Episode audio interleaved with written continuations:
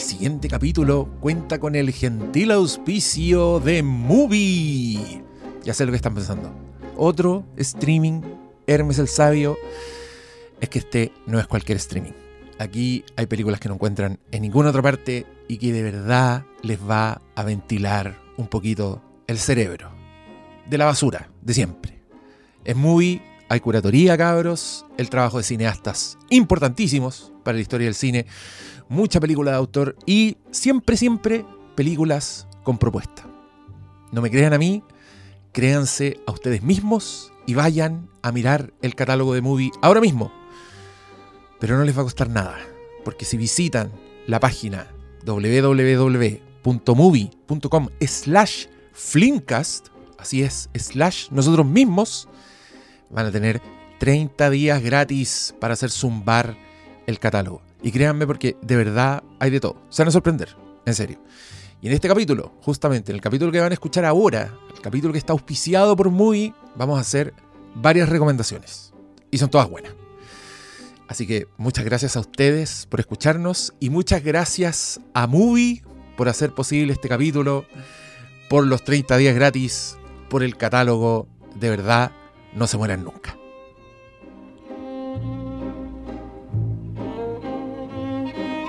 Bienvenidos sean a esta especialísima edición del Flimcast. ¿Cómo están, queridos contertulios? Está especialista en realidad esta pasada. ¿Especialista? Especialista. ¿Por qué? Porque no, como que Porque es no- una lista. Una Especial, especialista. especialista. Oh, ese es un nombre de un programa no, malo. no, sí. Especialistas, como esa weá. O de una o de una película Oh, el mala. nombre Oh. malo, weón. ¿Por Sí, qué lo jamás he cancelan entendido eso. ¿Por qué Sábado o domingo, porque lo dan cualquiera de esos dos días. Ok. ¿Cuántos años tenía? ¿Cuántos años? Bueno, el es- bienvenidos al especialista. Claro, es el- el- La espe- Me la hiciste lista acordar de otra película de, de, de una de las protagonistas. De una de las protagonistas. Ah, el el especialista. especialista. Uy. Puta, que estamos enigmáticos hoy día. mal, Oye, tenemos que darles las gracias a movie.com slash flimcast. Así se llama para mí ese Ese- sitio. sí. Tenemos nuestro propio slash Flimcast, donde usted puede tener 30 días gratis de movie, porque tenemos recomendaciones hoy día. Cada uno de nosotros escogió un título, aunque yo le cedí mi espacio a una sugerencia del público auditor Que mandó audio. mandó un audio. Así que te- tendremos un invitado, Un invitado, o invitada invisible, pero que nos dará Pero su audible. recomendación y que nos hizo ver una película. Para que vean, es. este espacio existe. Con esto se abre un espacio, usted tiene sugerencias, mándelas. No garantizamos hacerle caso. Eh, No, a nadie, no, no. Pero si tiene Algo, sugerencias, algo muy. mándelas.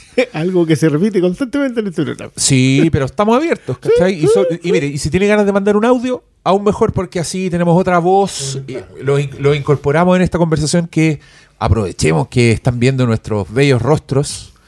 Las rutinas de skincare se venden por separado.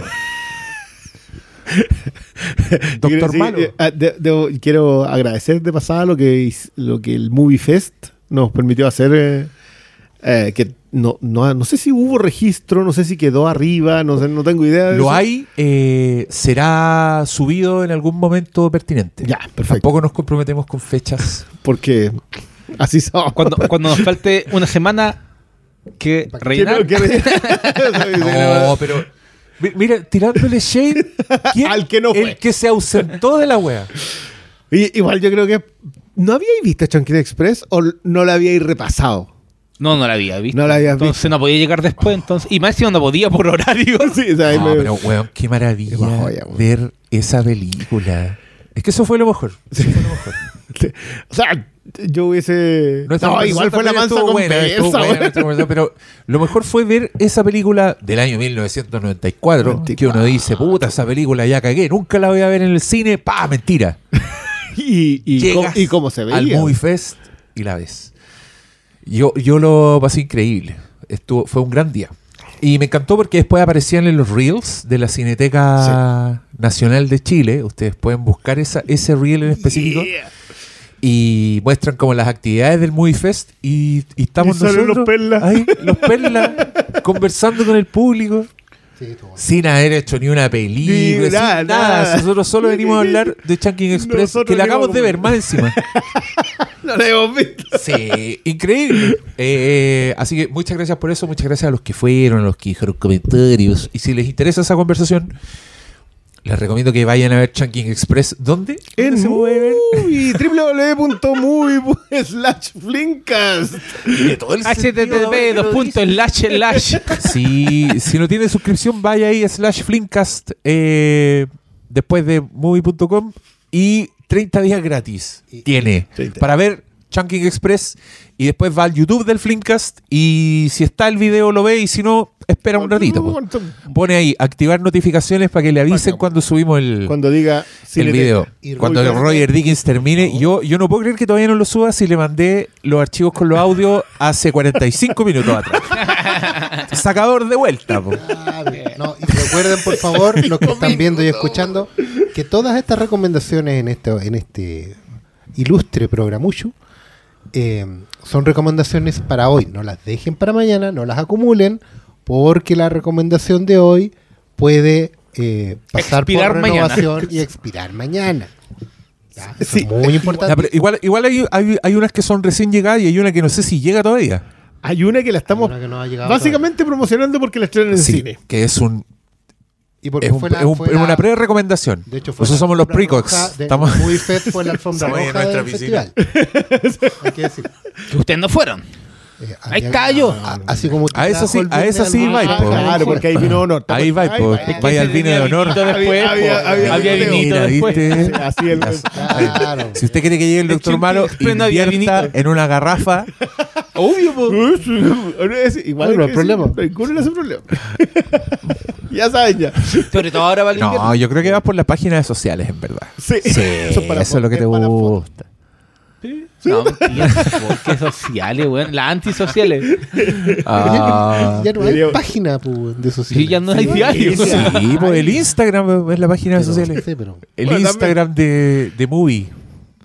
Y no, nos subieron también. Ahí estamos. Subieron ese reel en, mu- en la cuenta de Movie. Yep. Y ahí aparecieron nuestros rostros fotogénicos, weón. Sí, bueno. claro. Y yo también. Ah, y yo, y yo moderé, de y yo, yo moderé una conversación entre Cristóbal León y Joaquín Cosiña, los directores de la Casa Lobo, que era una de las funciones, había un programa doble, la Casa Lobo, Los Huesos, y al parecer fue una de las funciones más, más llenas Más llenas, del, del evento, lo cual estuvo Mucha Excelente. gente joven recordando a, a los a los veteranos nos daban flashback de Normandía. Sí, sí, como diciendo, absolutamente. mira, a lo mejor hay futuro. Nada más No, que ahora, ahora nosotros éramos los pordioseros que nos acercábamos a la, a la gente que está en la fila, a los pololos. sí, una colaboración. Quiere comprar una flor para la dama. Quiere leer mi poesía.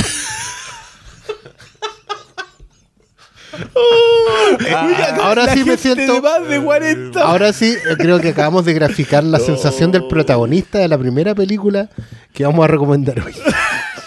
Oh, yo pensé que el protagonista. Yo dije el protagonista de Shocking Express. Y dije, ¡ay, qué bonito! Como una fauna urbana. no, la poesía de la vida Se nocturna. No, weón. Se fue al tiro. A la demencia. Ya, esto significa que nos vamos a lanzar a conversar, Pastor Salas, porque. ¿Es posible? ¿Es probable? La, la primera recomendación te toca a ti. Hoy día sí. veremos las películas propuestas en orden cronológico. Así. Y para variar, aquí estamos en blanco El más negro, viejo. En sepia. No, estoy- yo estoy impactado porque tiene menos de 40 años la película. ¿Cierto? Sí. Es juvenil. Prácticamente, es prácticamente un estreno. Sí, claro. 24 horas. Seguimos con. no esta claramente era 48 horas 3 por lucas esta era 3 por lucas Yo creo que esta película nunca entró en estreno. Nunca estuvo en estreno. Porque esta, Sí, esta tiene ¿cómo que haber que pasado no? un catálogo LKTL que traía las películas de Carloco. El logotipo de Las- las Alcatel. películas de TriStar. Columbia TriStar. Bueno, Y Carol y Carloco. Carloco. Ya hemos explicado ese chiste en otro programa. No, Sí, no, no, no, no, si no. usted no entiende este chiste, ahora le pone pausa al YouTube, grita para adentro. ¡Papá! ¿Qué significa Ay, Vamos a perder a Sala en la Vamos a mano. volver la bronquitis así como vamos. Papá, hay un señor que está teniendo un infarto. ¡Abuelo! Pero doctor, ven. Si, si algún día tenemos. No, pues esto no está en vivo, así que da, vivo, da no. lo mismo. Usted ahí no, no llame a nadie. Llame. Llame- Mándelo por WhatsApp para reírse. Llame a la Del- florería va a mandar De la una desgracia. corona. Sí, mándelo por. hágalo Hacer su viral. tanque del mago Oli generacional. Cuando uno le llega una wea así, dice reenviado muchas veces. Y uno dice, oh. El mago Oli, weón. Bueno, el mago Oli se salvó. Sí, bueno, bueno.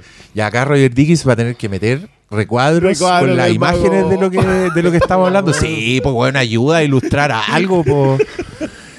Para que la gente, mira, para que la gente que está ahora en el que está escuchando en el podcast diga, oh, debería estar Debería estar viéndolo. Puta, pero son tan feos. Ah, Claro, ¿Por qué tan mala onda ese auditor? Ese auditor claro. inventado. Bueno, hasta en la Nunca, ficción Sí, la palabra, güey. putz, puta la wea. el auditor ficticio. El auditor imaginario. Ay, ahí tenía un podcast. Ahí está. Emisor. Podcasting presenta El Auditor Imaginario por F. Ortega. Ya. Ya, Sí, vamos a hablar claro. de eh, la película que escogió el pastor Salas, que lleva por título Tiene como cuatro títulos esta película. Conocida como La escalera de Jacobo. Jack La escalera de Jacobo. Alucinaciones del pasado. Alucinaciones a propósito de título de carátula. Sí. Ahí está. Y, y como 10.000 carátulas también, porque como que no había forma de venderla, sí, porque Tim Robbins no era una estrella en ese momento. Tampoco hoy día. Eh, Nunca lo fue. Nunca lo fue, pobre Tim Robbins, weón. ¿cierto? Si, si No fuera por. Morgan Freeman, Shawshank Redemption no, No. había llegado nunca. Ni con Morgan Freeman. Maldito friend. Oye, bueno, un breve paréntesis, un saludo al cielo, por supuesto, a la voz en español de Morgan Freeman, que se fue a reunir con Dios.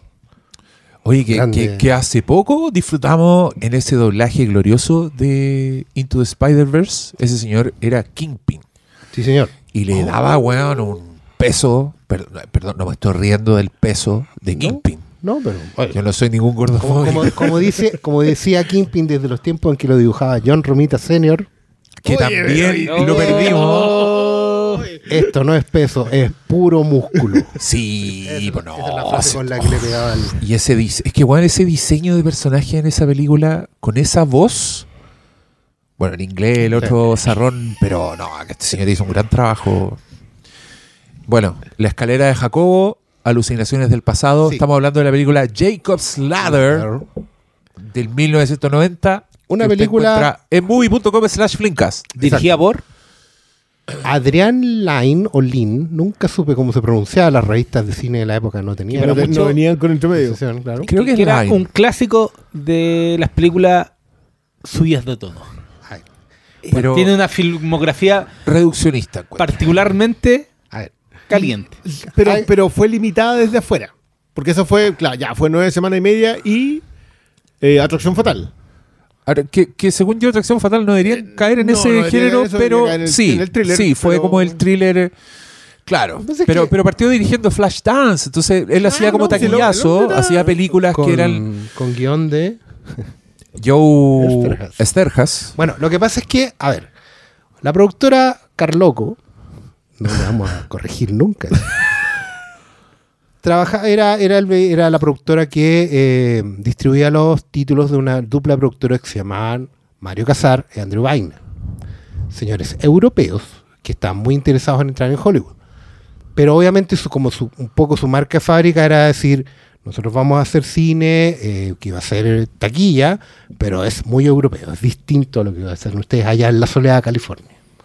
Entonces ellos podían sacar cosas como First Blood, conocida como Rambo, pero también tenían en su, como en su, en su grilla de jugadores, futbolistas ahí en la banca, gente como Adrian Lin, el guionista Joe Esterhaz, el director Paul Verhoeven, y gente con la que nos vamos a encontrar más o menos seguido en movie.com, por cierto. Porque son películas que hoy en día los derechos de, de distribución de streaming están en manos de una distribuidora europea, que obviamente se lleva muy bien con Movie y tiene mucho catálogo interesante ahí. Entonces, en esta época, estamos hablando de finales de los 80 más o menos, haciendo el- el- la equivalencia con nosotros, independientemente de que la película ya se hubiera estrenado antes. No, es del 90. estarán- Es del 90. ¿viste? Del Estas- 90. Estas películas ya iban llegando más o menos directo a video. Aunque sí se ve un pelito más vieja. Sí, se yo ve diría que la empezaron a los 80. filmar. eh, Sí, pues la, harto de- la bueno. filmaron antes.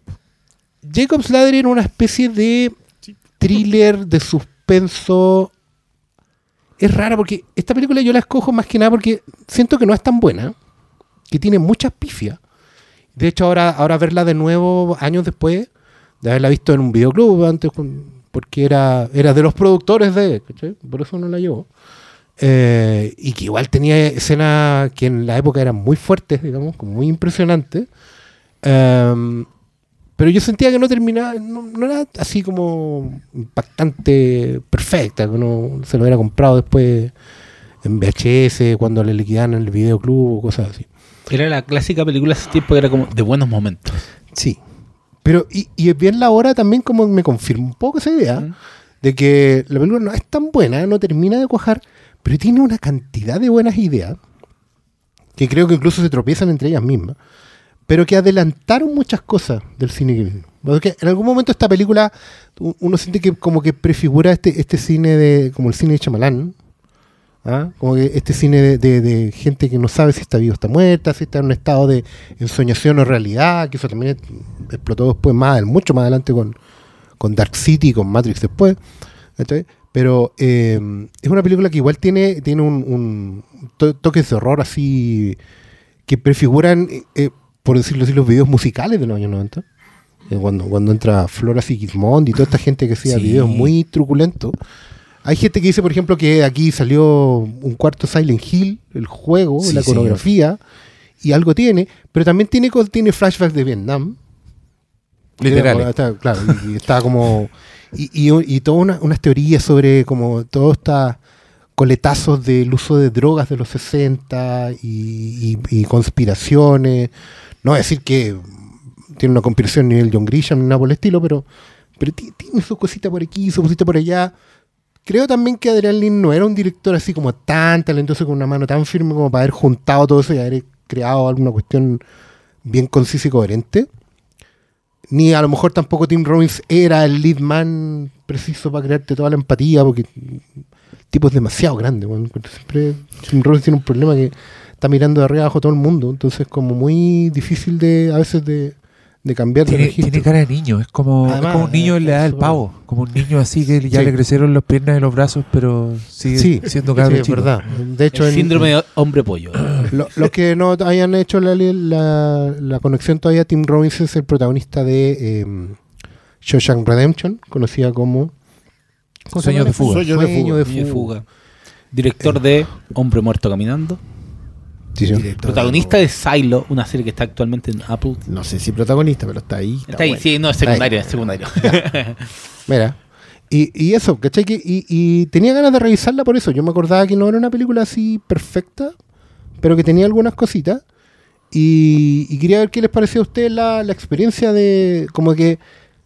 Siento que un poco un eslabón perdido, eh, una especie de película puente anticipatoria de muchas cosas que vinieron después. Y y nada, pues, quiero ver qué les pareció. Sí, básicamente la, las películas películas de plot twist, pues, películas de, de, final que te reordenan lo que, lo que acabáis de ver eh, y que por lo tanto tiene como unas licencias para transcurrir en espacios bien oníricos. Eh, a mí esta película, yo me acuerdo que la ignoraba en la época del videoclub porque no me, nada en ella me llamaba la atención.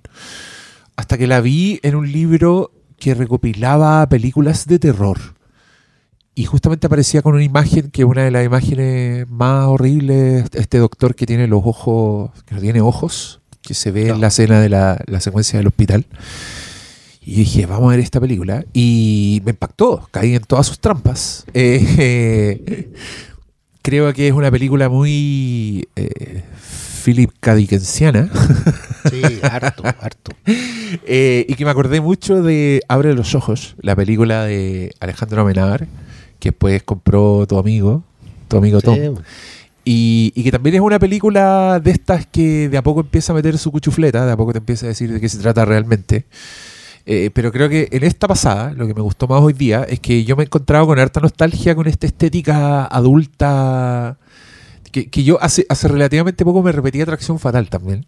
Eh, cuando caché que la weá había sido el fenómeno de su año, que no un año menor, que es 1987.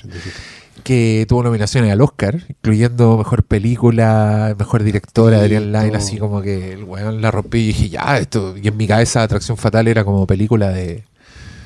Pe- Película que Película causó como un momento cultural claro y que tenía escenas de sexo y por eso la weá le fue bien. No, Así, y- eso era y como eso se me muy, la- mirada huevo en mi cabeza. En los diarios publicaban el afiche y decían 37 semanas consecutivas en cartelera. O sea, esta weá le ha ido bien. Sí.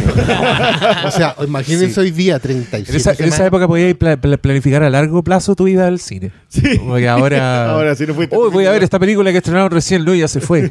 Claro, Puta vida. Actualmente, aunque le pese a, a Oscar, el único que lo logra es Don Tom. y, Super, Gun. y Super Mario. Y, y claro, No. Super Mario. Ah, sí, que Sí. Pero, pero, pero, Hombres pequeños lo logran. pero, pero, vol- Chiquito pero cumplido. volviendo a esta, a esta película y lo que me gustó esta pasada fue justamente esta estética de este señor que igual tenía una pata en el videoclip, como que le encantaban los, los, los pasillos iluminados al fondo, le gusta el contraluz, piensen en las escenas de Flashdance. El ventilador. Que sí, le- el ventilador así que corta la luz. Un poco como Tony Scott, que ese era como llevado esa misma weá, pero al cerdo, así como a 11, en la perilla de Spinal Tap. Eh, y, y acá encontré que toda esa weá funcionaba. Y- y me enternecieron estas cosas que decís tú porque...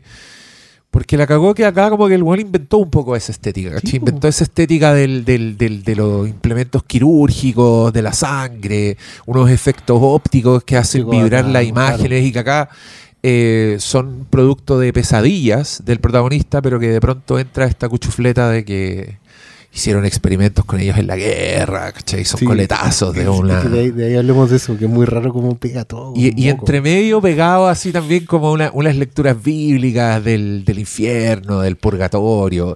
Que yo, si no he visto esta película y escucho estas weas que acabamos de decir, yo creo que ya están prendiendo la tele paila, porque igual, es- igual es joya, creo yo. Así en el sentido de que no, no hay mucha película como esta. Y que tiene, bueno, grandes momentos. Eh, hay una secuencia de una fiesta. Yo recuerdo haber visto esta película hace como más de, más de 25 años, eh, final de los 90, en pleno apogeo aún de los VHS.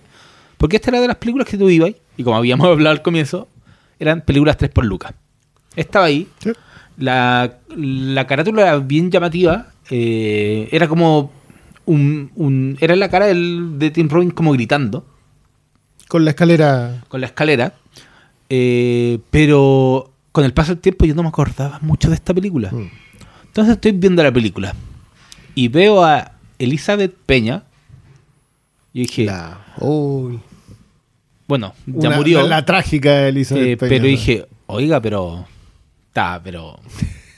Muy bien. Entonces, eh, me, me topé con una película de la que recordaba, obviamente, el giro final, que no se te olvida cuando la veí. Eh, pero no. los detalles, eh, había muchos detalles que los tenía completamente perdidos. Y entonces fue como clásico revisionado de verla por primera vez, básicamente. Mm. Porque había muchas cosas que no me acordaba. Sí, me acordaba lo de las escenas de Vietnam.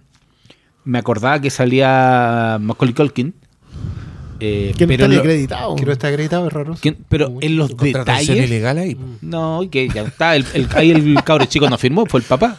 Se sabe esa historia. No dio, no dio boleta, así que No dio la boleta. salen los créditos. Pero las hay muchas ideas de, sobre todo como cuando él está eh, alucinando en ese cuando está con Elizabeth Peña, que es como la parte que más me gusta. La, la parte que es ¿La más parte de la como fiesta? Possession de Andrei Zulak. Sí, Sí. Todo, no, no, todo lo que sucede en ese entorno. Entonces creo que Mismos productores, ¿no? Es probable. Eh, entonces tiene mucho, mucho de lo que no me acordaba. Y, y es bacán. eh, Además, se ve impeque en movie. Sí, lo- los Sí, másters de esa sí. película se han guardado. Entonces, es que igual eh, Line fil- eh, eh, filmaba. Era un, era un tipo muy Después de que cuidadoso. uno la vi en, en, en- VHS. Sí, claro, el salto. Por eso digo, es como verla por primera vez. Ahora se Porque entienden varias cosas que antes quedan a la imaginación. No, y creo que destaca inclusive De los efectos. ¿no? Y los, los efectos prácticos que tiene, eh, las voladas eh, visuales que, que le dan, impecable. Entonces, sí, trastabilla mucho en, en la forma de la narrativa, de, de, de conducirte hacia los, los giros. Pero creo que en la suma general está súper bien la película. Es, especialmente para la época en que. Entonces, el, las, me gustan mu- mucho las ideas más allá de que el resultado final eh, no sea completo, ¿cachai? No sea completamente bien ejecutado. Yo, yo tengo mejor opinión ahora en esta pasada de lo que tenía. O sea, no recordaba que fuera tan buena de partido. Eh, creo que es cierto lo que dicen ustedes a propósito de que la necesidad de meterle giros a la historia eh, hacen que se pierdan. Se, se pierda momento. Yo en eso puedo concordar. Por ejemplo, la relación de pareja que él tiene con Elizabeth Peña. Tú no entiendes muy bien por qué, por qué ella no está con su esposa, por ejemplo. Y después viene, el- viene como un tropiezo para que entiendas por qué. Eh, hablan de la muerte de la pérdida de un hijo, que es muy trágica y por lo tanto se produce esto otro. Eh, empiezas como a averiguar información y entre la historia que te están contando empiezan a aparecer otros detalles. El dolor de espalda, eh, demonios que aparecen por aquí por allá, etc. Y siento que, claro, son muy buenos ingredientes. O en un thriller de este tipo no es tan fácil meter tanto ingrediente, porque es terror psicológico, es cierto. El flashback de Vietnam acá es real. Que, que es, por cierto, lo que no me gusta la estética. Porque siento que es muy nueva. Está siento que una estética de los 80 intentando hacer una cosa de fines de los 60, principios de los 70, y no me, no me cuaja. O sea, como que sentí que era temporada, pero funciona cuando la película cierra y tú entiendes que es así como él se imaginaba lo que iba a ocurrir. No quiero, no quiero destriparle a nadie porque creo que es un gran cierre. Bueno, pero ya lo hiciste, po. No, no, no, no. Nadie sabe qué, qué pasa que él mira atrás en las cosas. Eh, porque suma los horrores del momento. o sea, estamos hablando de fines de los 80. los- esta es una película que se estrena en 1990, pero siento que cierra muy bien todos, todas las cosas que no funcionaron en esa época. O sea, como que es una versión muy adulta de la década de los 80. Porque claro, tiene la relación con Elizabeth Peña, con una escena con desnudos de la... Hay, hay secuencias de sexo, hay conversaciones. Película para adultos. Película para adultos, que es algo que también se- es una cuestión absolutamente perdida en los 80. O era un thriller erótico derechamente eso, que es que mayores de 21, o no existía. ¿Está bien? Eran como las dos opciones. En cambio, la escalera de Jacob tiene, a mi parecer, logra hacer cierto desarrollo en sus personajes. Dani Aiello, por ejemplo. Que tú no sabes qué es, no sabes qué está pasando. De hecho, cuan- cuando, está el quiebre, cuando él lo va a buscar al hospital, eh, que- y, y esto es una cosa que a mí me gusta, tú, tú mencionabas a Chamalán, como que siento que lo que hizo Chamalán fue depurar eh, un género que solo existió en muy pocas ocasiones. O sea, La escalera de Jacob es una película bi- bien única en su tipo, porque metió, no, no es solamente que pase algo introspectivo que te cambia todo, no es el plot twist por el plot twist. El tipo te lo va diciendo constantemente qué es lo que va a resultar ser. eh, y simplemente tú no, como que lo tenés que aceptar porque eso te resignifica todo lo que viste. O sea, cuando tú la ves como termina aquí y vuelves a la escena anterior, tiene un nuevo significado, pero va así, es muy en una, una especie de eh, Inception, cuando como que corren para atrás y cada corrido, en Tenet, cuando van corriendo, es cada como en Tenet. Eh, es muy eso, es como la acción en inversa Es que- funciona muy bien. Entonces, claro, yo la, yo la vi ahora y, y fue bien, bien alucinante en ese sentido. Como que dije, esta película llegó o muy antes o muy después. Sí, si esto hubiese sido que llegó muy antes. 1980, Es como- sí, porque- también la rompe toda. creo que todos sus errores son parte de la exploración que tiene que ser. Es como bien, Mm. es bien ir al, al sacrificio esta película. Ya porque en realidad, claro, ahora podemos decir, oh sí, pero el efecto visual o, el, el práctico, el giro, el plot, pero ahí no había referentes, pues. No, pues, ¿Cachai? O sea, de hecho, para mí era bien heavy el efecto óptico de esa, esa cámara como rápida, digamos, de muy de videojuego después y de videoclip, eh, medio repilente. Porque, ¿de dónde salió? Así como que un poco se lo sacó de, oye, vino un artista conceptual rumano y le mostró que Claro. tenía un efecto para hacer. El, el meter gente eh, de- deforme, for real, el, el psiquiátrico. Claro, también tiene de Atrapados sin salida, pero al mismo tiempo tiene de películas de horror así. El gore, Freaks. cuestiones así. ¿cachai? Hay, hay mutilaciones, hay un hospital. No, hay puñuelismo hay- de- hay- más, hay- de, más de uno. Ah, bueno, en la escena de la fiesta hay tentáculos. Sí, y es un poco como, ¿por qué?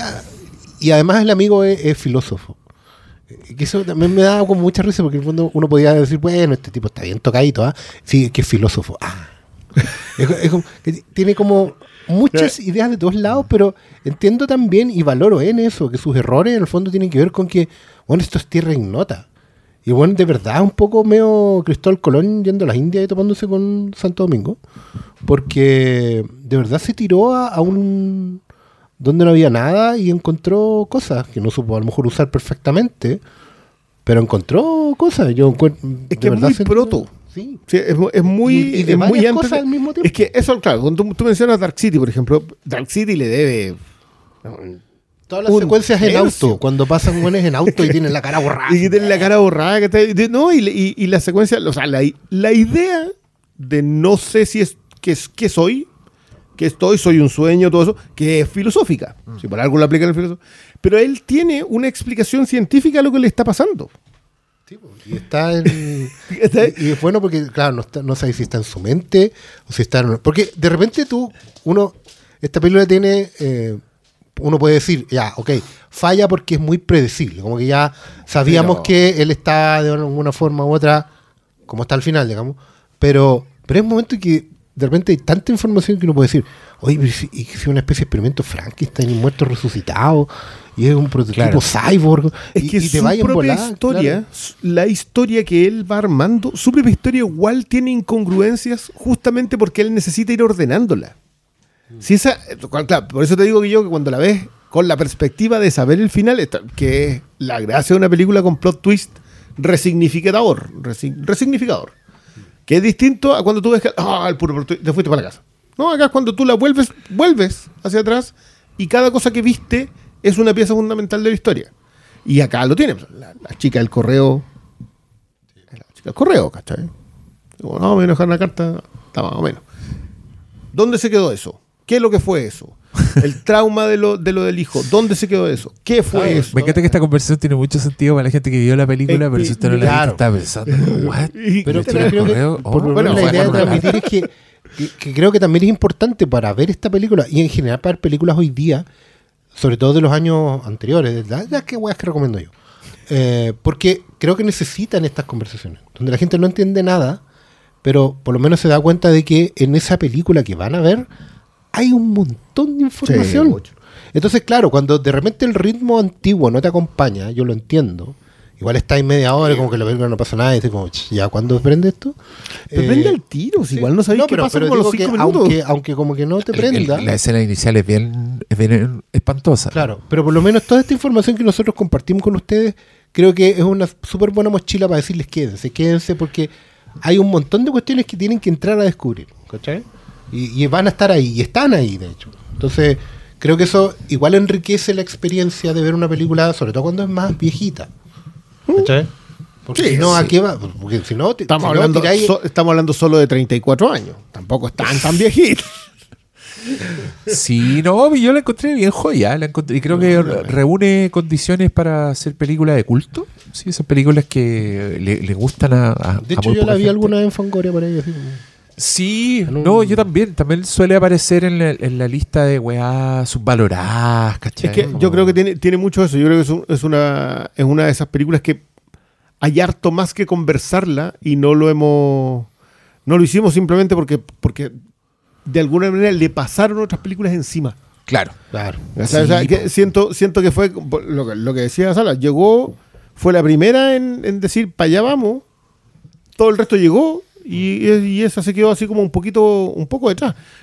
Eh, yo no le resto ningún mérito por ello. O sea, yo no siento No, que estén mal ejecutadas. Claro, hay otras que llegaron después que lo ejecutaron mejor. Pero con O que, to- o que tomaron la- el, público, tomaron la, el, el colectivo. Que- que sí ya las había quedado con una ceja "Oh, levantada". wow". Es que más- más que ejecutar mejor, creo que lo resuelven mejor. Como. Eh, porque yo no tengo, visualmente no tengo muchos problemas con la película. Es más como, como avanza con la idea que va planteando en el camino, ¿cachai? Claro, es que eso es lo que yo decía. Pero- a pesar de esas ideas Pero aún así, no, no- es, que no, es que no creo que estén. No, no sea como, oh, esto no pega ni junta, ¿cachai? Creo que sí pega. O sea, Pero, pero sí, creo que es, es presa de su tiempo. Yo, yo insisto, es, es raro el año porque es el 90. O sea, ¿de cuándo es eh, Shawshank? ¿95? 94. 94. O sea, en cuatro años más este loco va a estar metido en una... Se va a cortar el pelo y va a ser una estrella. Eh, una peluca. No, se va, a poner, se va a poner ropa de época y va a ser una estrella. Porque ahí, ahí pega mejor. Sí. En Hatsucker Proxy ni hablar. Ah, que está bien ahí. Tampoco una estrella, pero está bien. ahí. Está tremendo. Y después hará la guerra a los mundos. Ah, Eso. Eh, recomendada entonces. Sí, súper recomendada. Alucinaciones del pasado, eh, Jacob's Ladder, 1990. ¿Y quién sigue en esta máquina del tiempo? Vamos dos años después, 1992. Doctor Malo, cuéntanos, ¿por qué escogiste esta película? En el capítulo anterior, yo elegí secretaria. Y dije, mm, Porque andáis en celo, pues, weón. sí, dije, subimos mucho. Vamos a bajarle un poco los cambios. Vamos a bajarle. Dije, uy, esta película, ¿cómo? No, la, no, no la conozco. Mentira. Eh, yo elegí eh, Instinto Básico. ¿Cuál es el Instinto básico. Bajo instinto. Siempre ha sido conocido como bajo instinto. No sé, en España, eh, ¿cu- ¿cómo es? ¿Qué sé yo? Bajo Instinto. Eh, se llama La rubia letal. La rubia. Picahielo y la el rubia. Son Eh, mala onda. Se llama instinto básico en España. Instinto básico. ¿Qué, no qué título es mejor? cuadra. ¿Instinto básico O bajos instinto? bajos, Bajos instinto. Bueno, Bajos. suena, bueno. suena más pulp, bajo sin Suena más porno. También, bajos, Bueno, bueno. los bajos. Cine Nilo, Cine Mayo. Una película de un director que hemos ¿Viste que anda defendido ampliamente llamado Paul Verhoeven. Oye, eso quería comentar. Oye, hemos comentado harto Paul Verhoeven en la última. En el último lustro. No, lustro. ¿Qué, tanto? Creo que nos Robocop. falta, nos falta Black ¿Cuándo Book, hablamos ¿no? de Robocop? Eso lo hiciste tú en tus programas, No, weón. no, no, no, no, no. ¿Sí? No, Sí, nosotros hicimos un como- no fue un comentario, pero abordamos Robocop a propósito de algo.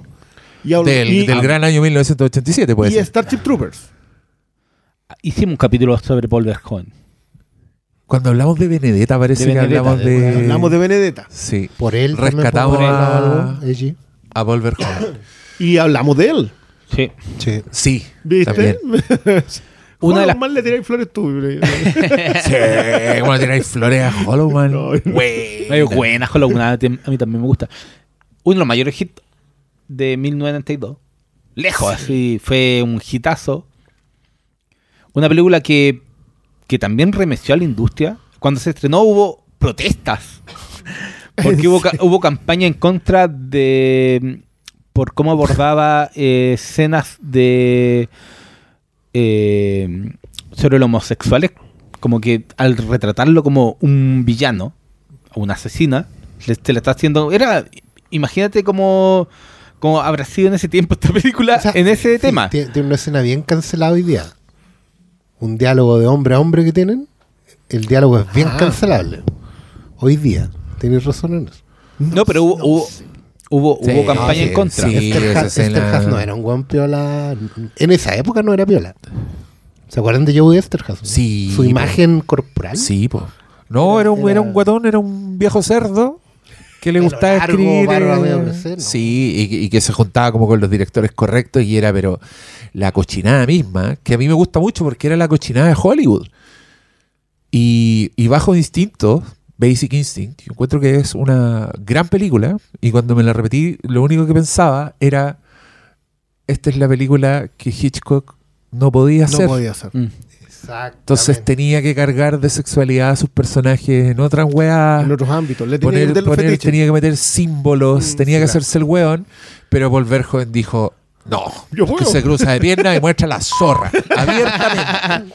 Es que, es que eso es lo que él no había esperado. En el fondo, mira, Porque en, en el papel, bajo instinto es, bueno, vamos a filmar estos antiguos thrillers, noir, ¿cachai? Eh, pero Femme ahora estamos, fatal. ahora estamos en los Sí. 90, entonces vamos a hacer, podemos ser, dejar de insinuar que eh, le vio algo a través del escote de la bata, ¿no? Que era como, ahí se volvía loco. Ahora puede que pase algo. Pero se la pasan ahora a un puede ser la claro, pero se la pasan a un director que dice, bueno, la gente hace cosas en sus habitaciones que nosotros no dejarían que se vieran afuera.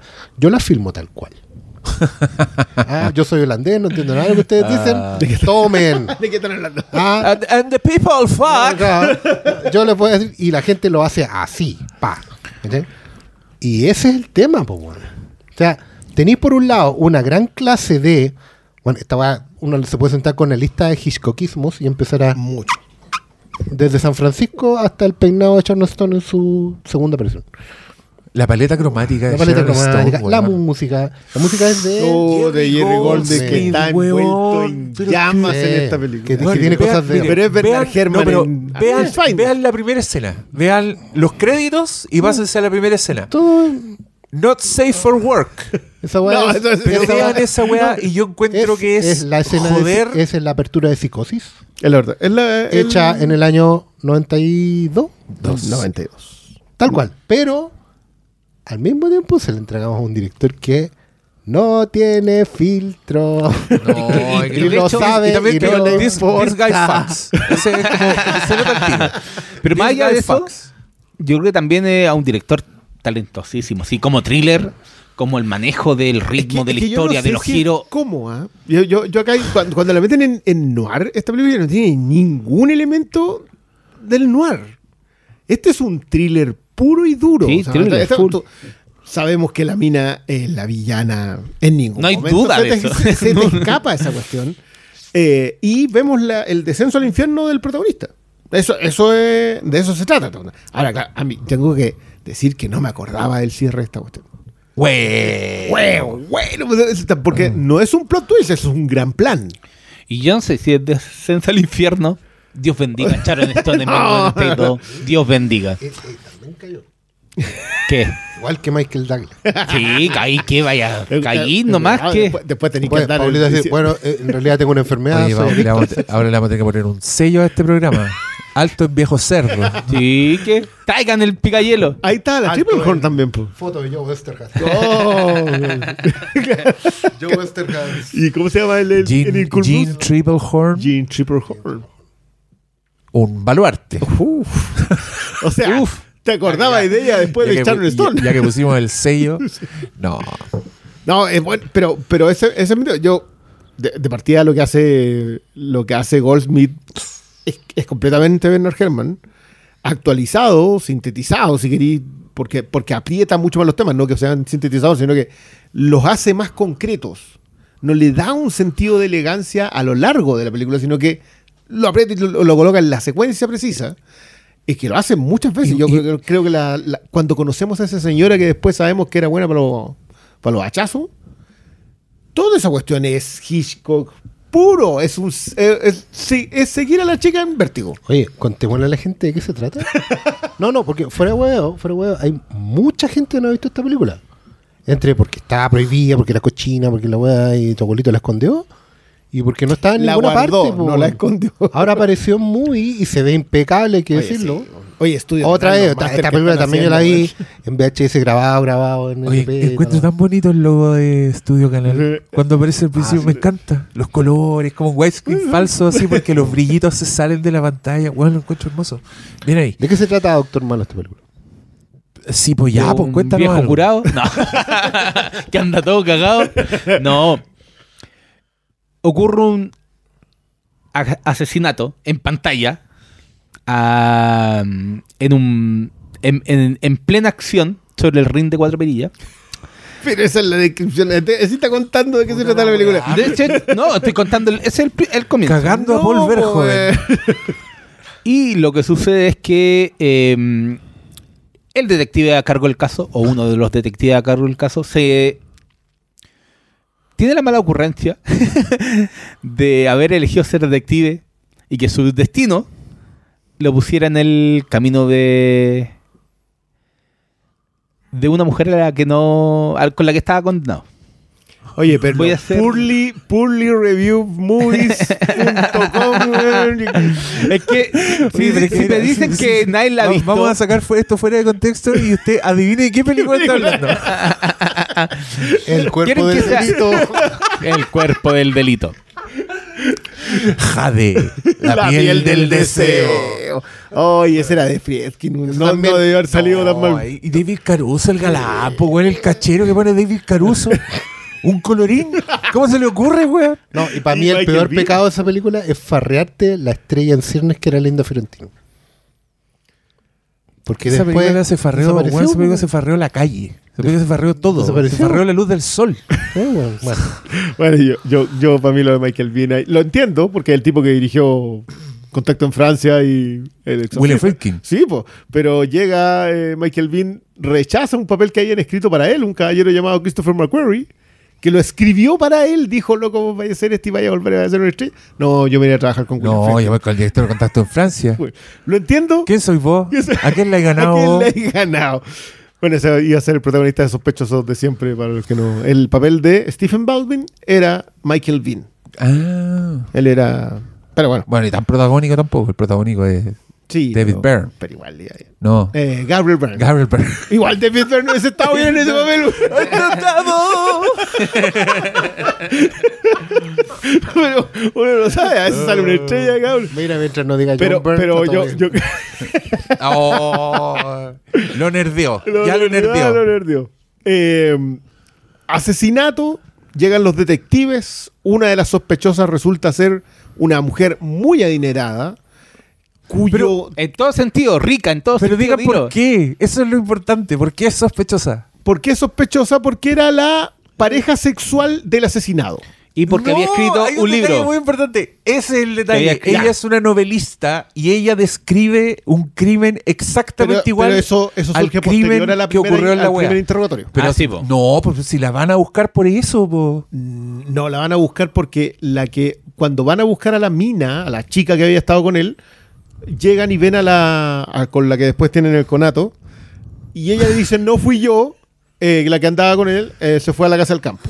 Cuando llegan a la casa del campo les llama la atención el- la interacción con la mina y llegan a averiguar quién es. Cuando averiguan quién es, Catherine.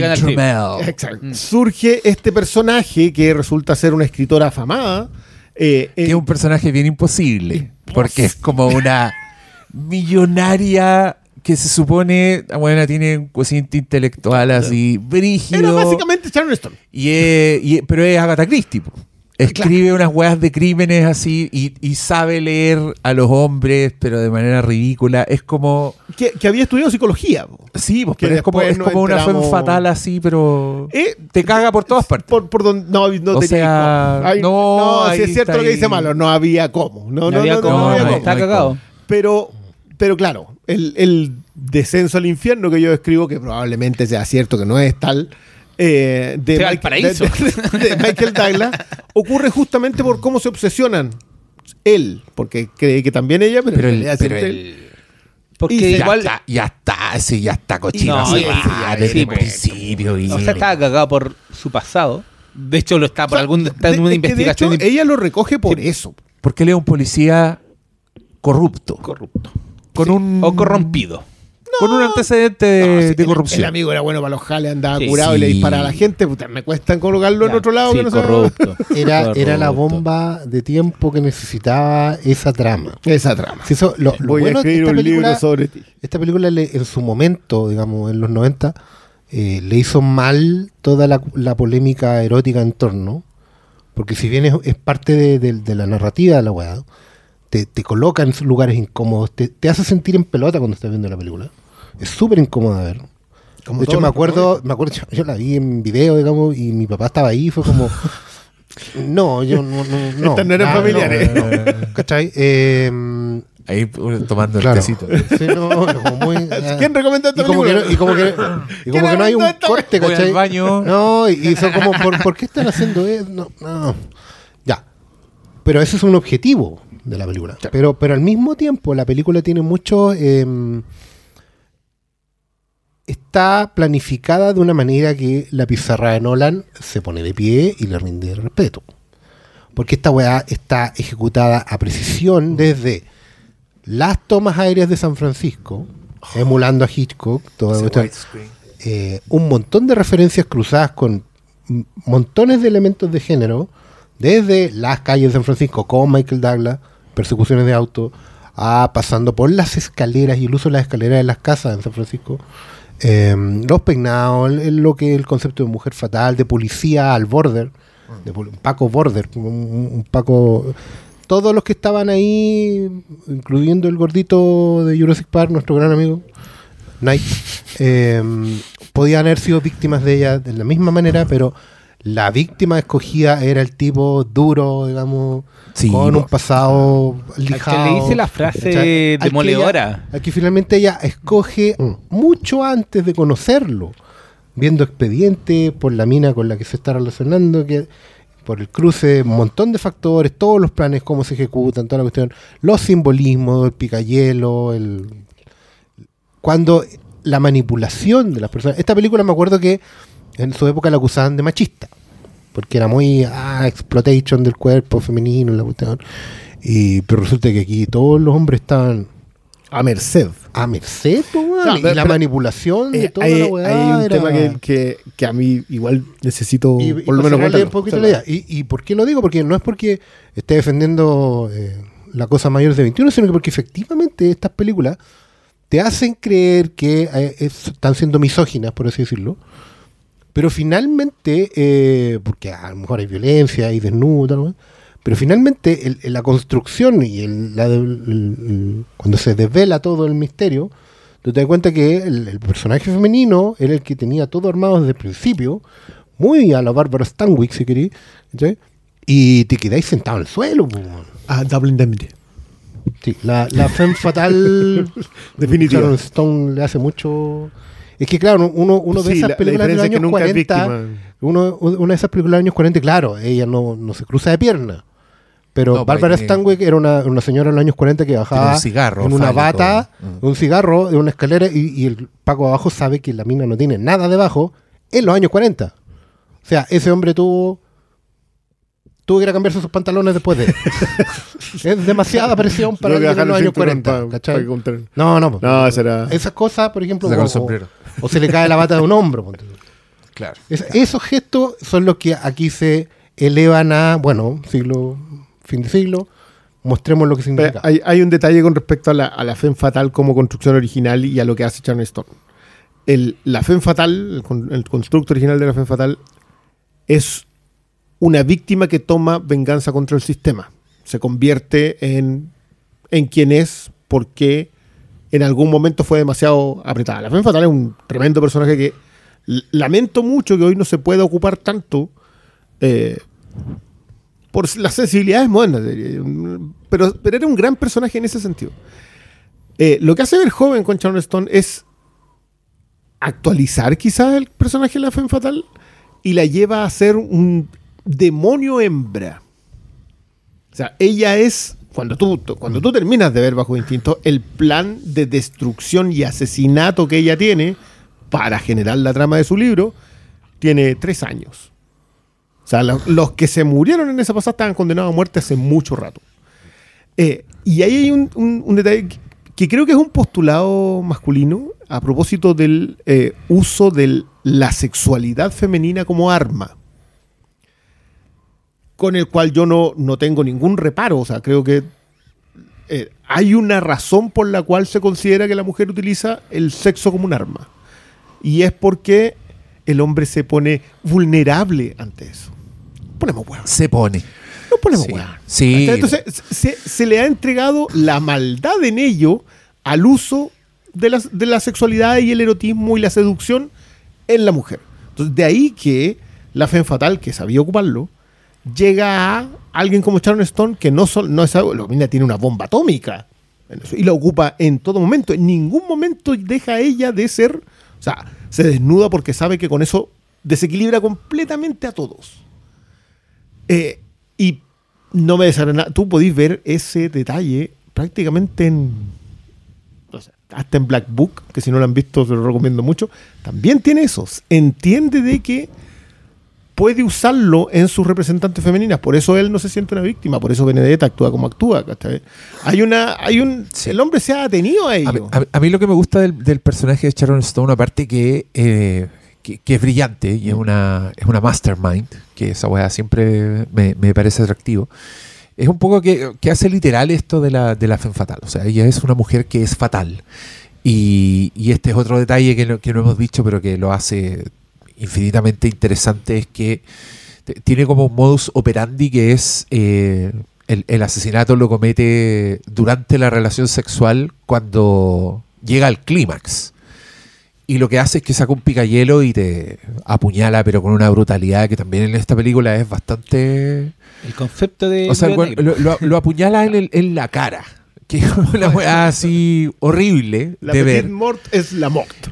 Exacto. Entonces, esto significa que todas las escenas de sexo de Bajo Instinto están cargadas de muerte. Básicamente, Mm. hay una en específico y que es la escena más eterna de, de, de- de sexo de la película donde tú estás todo el rato pensando lo van a matar. Es la asesina y lo van a matar. Y, y- y se repiten los movimientos, ¿cachai? La música de Goldsmith llega como al mismo clímax y es una weá preciosa. Y a mí me encanta que hayan metido lo, lo sexual en la dramaturgia, ¿cachai? Eh, de hecho, el primer ejemplo que se me ocurre, porque cuando leo ese tipo de weas, como que escenas de sexo son innecesarias. Eh, cuando son necesarias, no. po. Y, y en esta película son muy necesarias. Y creo que tienen mucho, mucho de personaje. Siempre revelan algo del personaje la- las escenas y, y, y con un suspenso que de verdad yo creo que Hitchcock Ah, estaba así en el cielo mirando decía, oh, Pero mira este conchito. Sí, porque de hecho, no yo vivía, no se hecho, podía. la primera escena de sexo establece el modo operandi. Exacto. Es necesaria para entender cómo funciona el tema del clima y el picayelo. Después, esa, esa relación media violenta, no consensuada, te, te pinta completo el personaje, Michael Douglas. O sea, Te pinta el te estado en muestra el desequilibrio, claro. ¿Cachai? Y también, ojo, pinta eh, el manejo que ella tiene sobre la personalidad de Michael Douglas, porque ella asume, o sea, no asume, básicamente, eh, es- después de- de- del acto establece una conversación con él, donde le devela que claramente sabe de dónde viene ese impulso, eh, a dónde va y, y qué consecuencias puede tener. ¿Cachai? Después está, bueno, el, el, el- el- ¿cómo era el, subtítulo que me, me dio mucha risa? Porque era como el, mejor coito, el, el coito del siglo. El coito del siglo. Una frase como muy... Eso es largo, incómodo y explícito al mismo tiempo porque efectivamente establece los, los niveles a donde ellos pueden llegar. O sea, no es que se dieron un besito y después se eh, cruzaron los dedos en primer plano y, y vino una toma de un tren entrando a un túnel.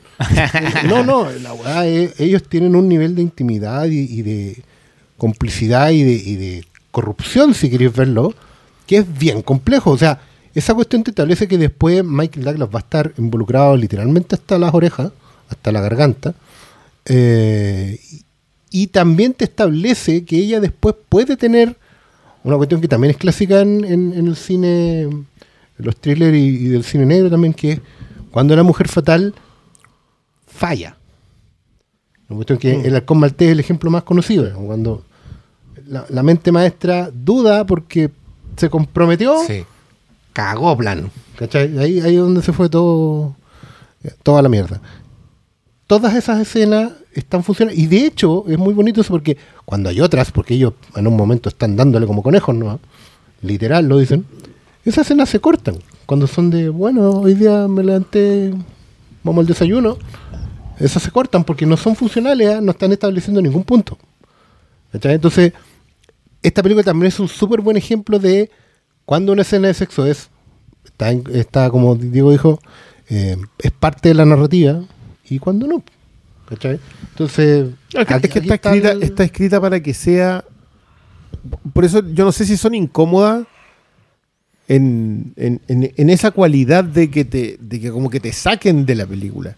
Lo que hace la escena de sexo es obligarte a estar metido en un thriller en donde la pieza sexual es la clave. La clave es que el otro pierde, los, pierde la capacidad, se obnubila completamente eh, y no se da cuenta de lo que está haciendo ella. Eh, y la clave es que ella utiliza ese mismo artilugio porque su placer está en la derrota absoluta de todo, de toda moralidad al lado de ella. Claro. A través de haberse echado, desde el- cuando te cuentan lo de los papás, ya es como, Sí. weón, ¿qué, qué es esta mina? Y claro, esa- y, y Malo lo dijo, es la viuda negra, no es la fe fatal. Si el, bueno, Sí. que, que- se, que, que se, des- se desperfiló después, pero la viuda negra era la, no era la que te llevaba al. Era la que te iba a matar. La fe fatal era por la que caías. No es la que anda weando con ojo halcón. No, pero, pero sí me, me cuadra más en esa, en esa definición. Ahora, lo de Sharon Stone es tremendo. Sí. Ahora, yo no sé si alguna vez pudo ser otro personaje. Quizás por Total Recall Casino, po.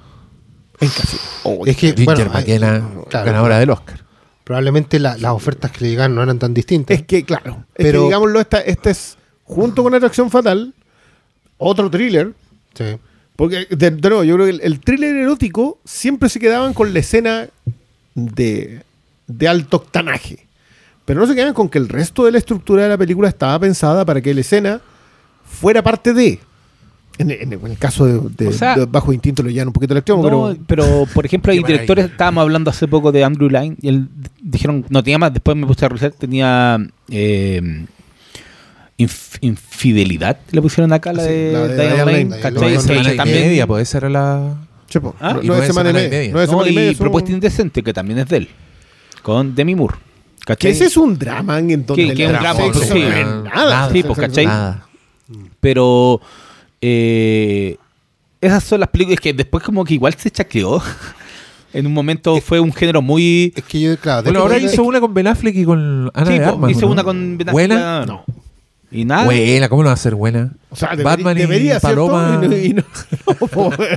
pero, pero que sabes, yo, yo no creo que el género, no, yo no creo que haya alcanzado a ser género. O sea, tenemos dos o tres que podemos decir, el thriller erótico eran Atracción Fatal, Bajo Instinto.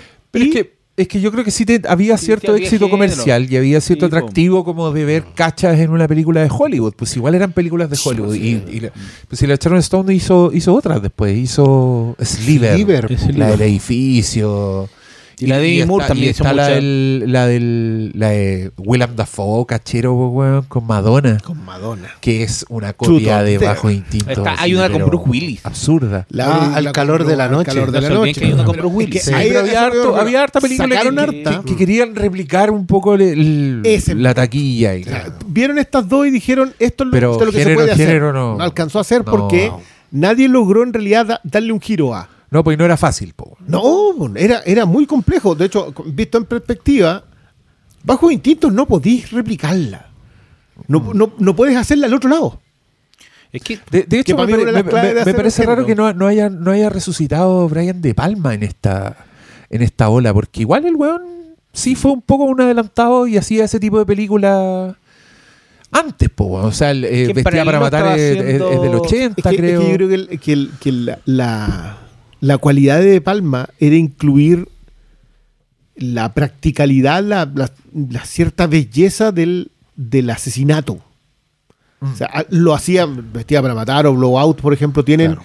esa construcción dramática Sí. del momento del crimen que son extraordinarias. No, pero, pero, pero Vestida para matar y Doble de Cuerpo específicamente son bien centradas en, en- en este mundo sexual, el- claro, ¿cachai? Donde pero- está pero el crimen y el Pero el enfoque es el otro. Eh, pero El era más- Joven era- Era, era, era más Argento que, que Hitchcock sí en, su, en sus bolores. Es raro porque Y, el y fondo- me contesté yo mismo, esp- esp- espérate, para cerrar la idea, porque me acordé del documental de Palma y claro, pues, el, el loco en efecto weón, quería hacer dramones con Al Pacino Sí, porque, y, y- y esas películas él la hizo bien pensando en éxitos comerciales, en películas que le fuera bien, entonces Pa- no era mucho... Esa es la época de Carlito Way, pues.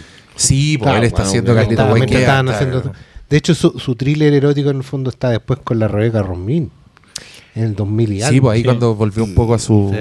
A, su, a sus raíces. Oye, ¿le- ¿cambiamos de película? Cambiamos de película. Vamos. Ya, mira, eh, ahora me toca a mí con una película del año 2011, pero que no la escogí yo, la escogió un amigo del programa, Nicolás Vogt, tenemos un corresponsal en Valdivia que, que, no- que justamente en el Movie Fest me interceptó y me dijo, oye, si hacen una, un nuevo capítulo de, de recomendaciones muy, yo te quería recomendar esta película. Y me interesó, me pareció interesante lo que me dijo y le dije, mándalo un audio y esta va a ser mi película. Yo te cedo mi, mi puesto porque yo estaba entre alucinaciones del pasado y bajo instinto. Esa una de esas dos quería proponer yo y la propusieron estos dos, entonces dije ya, le voy a dar mi espacio al auditor y le pedí que me mandara un audio para que nos hiciera él mismo esta recomendación, así que ahora vamos a escuchar al Nicolás. Buena, cabros del Filmcast. Eh, primero que todo quería agradecerles todo este espacio de curatoría que están haciendo dentro de la ya muy linda curatoría que tiene Movie, recomendando películas, rescatando joyitas, siempre se agradece. Y aprovechando que estaban pidiendo recomendaciones, quería recomendar un cortometraje o mediometraje en realidad de un director francés que se llama Bertrand Mandico. Él tiene influencias muy similares a, a la obra de Maya Deren, de David Lynch e incluso de Raúl Ruiz, algo que confirmó cuando vino al Festival de Cine de Valdivia el año 2018. Y ahí mostró como una serie de cortometrajes, de hecho una película muy buena que tiene, que se llama Los jóvenes salvajes, pero aquí les quería recomendar primero partir con un corto que él tiene, que se llama Boro in the Box. Y Boro in the Box es una mm, biopic de alguna manera, pero bastante típica sobre un artista que básicamente en vez de tener un rostro, nace con una cámara. No quiero decir más, pero en verdad es un gran, gran corto y me gustaría saber su opinión. Y si les gustan más cosas de él, en Movie tienen creo que cuatro o cinco más cortometrajes de él y siempre van apareciendo cositas como de artistas de sensibilidades similares. Así que eso cabros, cuídense mucho. Chao, chao. Ya, muchas gracias a nuestro corresponsal. En Valdivia. Sí, oye, eh, buena recomendación se sacó Rara. Nicolás. Rara, buena, Surrealista. eh, estéticamente muy placentera. Eh, dura 40 minutos. ¿Eso ¿Es cortometraje o es mediometraje? Medio. Yo, yo diría que es Se medio metraje. supone que pasando los 30 pasa a ser medio. Ya. Eh, la verdad, cuando vi que duraba 40 minutos, dije ya, démosle. Pues Esta es la película que escogemos esta semana. Estamos defendiendo harto las películas más cortas porque estamos gastando mucho tiempo en ver películas largas. Está, está bacán. No, pero eh, fue un. Me encanta una, una relación a corto plazo, dije yo. Eh, 40 minutos. Su tochanca. Démosle. Stone aprobada. Pero me Catherine aprobada. con una película en blanco y negro que es, es preciosa, que es, es bien surrealista, pero tiene una trama bien, bien, bien seguible. Uno se empieza a preguntar, eh, ya, esto. Tra- tratáis de darle significado, pues, de, de- de decir, esto, esto es una metáfora. ¿Una metáfora de qué? Pero creo que da lo mismo. igual te deja ver, tiene, tiene un poco estructura de, de- cuento, diría yo. Tiene algo muy bonito entre la narración del, del protagonista y lo que estás viendo, porque no necesariamente coincide. Está alguna versión de repente más limpia de las cosas que pasaron antes de que él naciera. Eh, y después ya se pone abiertamente interpretativo cuando son cosas que el protagonista vivió. Pero todo muy. Yo lo relacioné también porque he estado muy, muy pendiente de su obra y, y conversando con ellos y todos con La Casa Lobo. Me pareció muy el tipo de película, el tipo de historia que hace León y Cosiña. Eh, sobre todo con esto que ellos explicaron en su conversación. Perdón que cite la conversación en la que fui yo nomás, pero. Pero creo que es bueno el punto, que a ellos les gusta en sus películas hablar desde un personaje. O sea, La Casa Lobo es un, se supone que es una película que ellos encuentran y que es narrada por un personaje que fue testigo y Los Huesos también, también se supone que es una película que desenterraron, que encontraron. Y, en este caso tiene harto de eso, con la, perspectiva del, del protagonista y también con su técnica, porque tiene harto, de, harto cariño por el cine en el sentido de que claramente usa técnicas bien, bien viejas, ¿cachai? Harto, harto dibujo, harta marioneta y, y lo encontré bello. Me, me gustó mucho. Me gustaría saber qué les pareció a ustedes. Entre malo. A mí no me gustó. Yo encontré una copia. Yo ya vi esto. En 1997, en plan Z, había una web que se llama El Niño Cabeza de Tele. No, te estoy hueveando. No, era el niño acéfalo. No, era el niño cabeza de tele. Sí. No, Sí, ¿sabes qué? el- Esto Bueno, una- yo tengo otros referentes más, pero dale. No, esto es una experiencia ver algo tan surrealista en donde si no tienes el antecedente de qué se trata, porque este es un biopic de un director. Exacto. Entonces, si no cacháis, Que es todavía más experimental. que es todavía más experimental, entonces yo lo vi y al principio dije, ya, ¿qué esta wea? entonces, entendiendo de quién estaba eh, hablando esto, me hizo más clic. Pero creo que al ser eh, tan surrealista, da lo mismo, porque el viaje se entiende clarito, entendí qué es la vida de alguien, ent- entendí también sus viajes, su, las relaciones que tiene, el peso de esas mismas relaciones, entonces creo que eh, es una buena experiencia ver algo eh, tan corto también, en tiempos donde el streaming... Sí, eh, no apoya eso. O sea, No, te, y la- otra después. O no, y la gente queda pegada con maratonear o, o con estas películas que duran tres horas, a las que ya estamos acostumbrados. Entonces, eh, lo encontré súper choro y, y también va muy bien con lo que yo espero que ver en movie, que es ver algo que me desafíe. Y en esos términos yo quedé súper satisfecho con lo que vi. Eh, más allá de que tampoco es como el típico, o sea, el tipo de, de historia que me gusta ver a mí. Yo igual de repente rayo la pava con, con películas que sean medio zafadas o no tengo problema con que algo sea surrealista o lynchiano, pero tampoco va a ser mi primera elección. Y creo que eh, lo que logra esta película está súper bien. Yo, yo, yo le voy a entrar por el lado de la. Porque, a ver, el biopic de este director es de un director que igual eh, un tipo bastante influyente. eh, no voy a intentar pronunciar el nombre, ¿eh? Pues busca- Wazowski. Más o menos eso.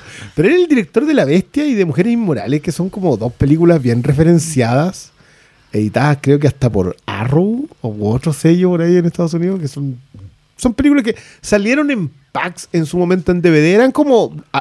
el caballero es alguien conocido. Pero la forma de hacer un biopic de él, que es decir que este caballero nació con una cámara por cabeza, Ya es bonito. que, que- que- a mí me pasa que quizás tengo muy fresca Fablemans, pero en general cualquier idea en donde tú puedes ver que este creador nació, creció, se formó, no viendo el mundo igual que tú. Mm. Y eso es súper atractivo. Por un lado, eso por el lado temática de la película. Pero por el otro lado, el de, que parece cine experimental, en realidad no lo es tanto, pero la trama igual acá es bien seguible. Que, que esto es una recomendación que yo siempre hago. Cuando uno se mete a este cine, no intenten entender el cine. ¿Qué me está contando? Primero dejen, dejen que lo atrape la propia estética, que estoy concuerdo contigo. Es, es bien preciosista para hacer una película en blanco y negro, en donde los cortes de edición son muy económicos, dura 40 minutos, al tipo le plantaron la caja encima de la cabeza, ¿no? No hicieron, no hicieron ningún trabajo así como tan importante. Supieron que listo, podía hacerlo. Eh, pero cuando te entregaste esa estética, te metiste con todo. Esta, esta es una película cuando tú llevas 10 minutos, quieres ver dónde te va a llevar. Y creo que cuando él se emancipa de la casa y finalmente se va, la película vuelve, y que deben ser también a los 15 minutos, lo, lo que queda de la gran estructura sigue siendo mucho más atractivo. Ya hay un momento en donde tú decís, ya, ¿quién era este? porque, porque tenéis la idea de que fue un director que hizo cosas que, que fueron muy influyentes, eh, pero no lo sabes. Que esto, esto es lo que, lo que tú decís. Cuando uno averigua quién es el, el protagonista de esta El película, objeto. claro, es crece. Mm. Pero cuando no lo has hecho, yo lo hice después, eh, igual tú dices, ya, ¿qui- ¿quién era esta? Te, te produce la intriga de averiguar quién era el caballero. Eh, eso, de nuevo, insisto, a nivel externo en la película. Pero a nivel interno de la película creo que se deja ver como pocas cosas de este tipo que yo he visto. Yo, yo lo entiendo, uno le tiene miedo a una película hablada en francés sobre un director polaco en blanco y negro que dura 40 minutos y que tiene secuencias experimentales. obvio que uno se aleja de esas cuestiones. Pero esta es una buena puerta entrada. 40 minutos así, conciso, preciso, bien narrado. A mí me parece una buena puerta de entrada este tipo de... decir, sobre todo porque te podía entregar muy fácil. Y de hecho, porque las metáforas visuales también son entendibles, ¿cachai? No es como... Es- son súper no, explícitas, no, no, sí, no es como que sea, oye, ¿qué, qué me está intentando decir? Te queda claro. Te lo más, allá de, más, más allá de que tú conozcas como eh, la biografía del tipo en cuestión. eh, que yo creo que, es más rico, sí, porque es, pues, y eso, eso le aporta al final al, a uno como audiencia que generalmente no está acostumbrado a ver esto. No, no, no. Esta es una de las que, que, de nuevo, yo vuelvo a agradecer este tipo de cosas porque de verdad que esta es una de las que uno no, no llega así de casualidad. Esta te la pillaste en un festival, te la recomendaron mucho, o le pusiste clic porque pasando con el botón por ahí. ¿no? Y yo, yo en movie la encontré solo buscándola. Solo busca, es que, es que, Sí. bueno, que digamos eso es lo otro, que uno de los inconvenientes de todos los streamings es que el sistema de oferta de película que tienen tiene que ver con cómo manejas tu propio algoritmo. Entonces, si nunca buscaste este tipo de películas, nunca te van a aparecer. No, yo estoy, yo estoy seguro que a mí, si yo la quiero, no me la muestro. Es que es ridículo. Yo me metí a HBO así, ya voy a ver Succession. O bueno, no la encuentro. No está en el home. Y yo, ¿Cómo es posible? Para wearme. Pa- po. pa- molestar. Ah, Obvio, me pasa siempre. Salas. El, de hecho, creo que en, en este tipo de, de- de- de películas, de art films, no le damos el quite, no, no la estamos viendo porque eh, nos pareció que podía ser interesante. o- no, es porque vino una recomendación. Ahora, cuando a uno, le, a una persona como Nicolás, nuestro auditor, recomienda un art film, un mediometraje de 40 minutos, es porque hay algo que eh, sale de la media. Y creo que en este caso hay muchas capas en este en este en esta película porque de partida es súper consciente de ser un art film. O sea, no firmar blanco y negro porque tenga poca plata o porque no, hay, una decisión estética y el blanco y negro está súper bien ejecutado. Se ve muy bien, no es por pobreza y, y- y es una decisión estética. La, la puesta en escena de la historia eh, también tiene mucho que ver con construir una, un significado completo. O sea, porque la película tiene dos grandes niveles. El que ustedes estaban diciendo, que es súper significativo, efectivamente existe un, realmente un cineasta que se llama Vladimir Borovix, que escribió probablemente una especie de manifiesto autobiográfico que va de la A a la Z, y que es un texto sobre el cual se basa toda esta imaginería. ¿Cachai? Que es como que alguien acá en Chile agarrara un poema de Nicanor Parra y empezara a hacer una película en torno a eso. ¿Cachai? Eh, por eso hay menciones a otros personajes reales también, como Jan Lénica, que particularmente me mucha risa. Eh, bueno. y, toda la, la pelea interna o, o sus propias experiencias sexuales, familiares, el, el ciclo completo. Pero la película es súper consciente de eso. Entonces, funciona también en un nivel donde tú estás viendo como no una sátira del art film, sino una meta-referencia interna. Mm. ¿Cachai? La película, hay momentos que parece así como. como, como, eh, eh, ¿Cómo se llama la, la, la novela francesa? Cuando el director está hablando sobre Sí. cine. Eh, ¿Cachai? Y es como súper consciente de eso, pero es un señor que tiene. Expliquémoslo, una, ca- una caja de madera con en, en la cabeza. Claro. Tiene una cámara de vacío, en el fondo, que es el, el rudimento original básico Claro. de las cámaras filmadoras. Es una protocámara. Claro. exactamente, tiene una. Y que va creciendo con él. Claro, y que, y que se rompe con él también.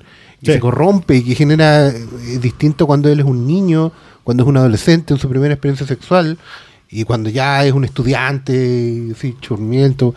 También la relación que Cuando él, él, cabeza de cámara, Mm. tiene con la cámara que le Sí. regalan. Y cómo finalmente él, por mucho que vaya a París, que es como la meca de, sigue siendo alguien polaco. Alguien que viaja en tren de carga. El viaje, el viaje eh, en tren es muy bueno. que finalmente nunca rompe realmente el lazo con sus padres, por muy absolutamente folk horror que sea su origen. Que es de una relación, ¿cachai? Con una Es de Witch. Claro, porque Igual, igual es polaco. eh, Es, sí, difícil eso- que no. Es súper consciente de ser un art film polaco.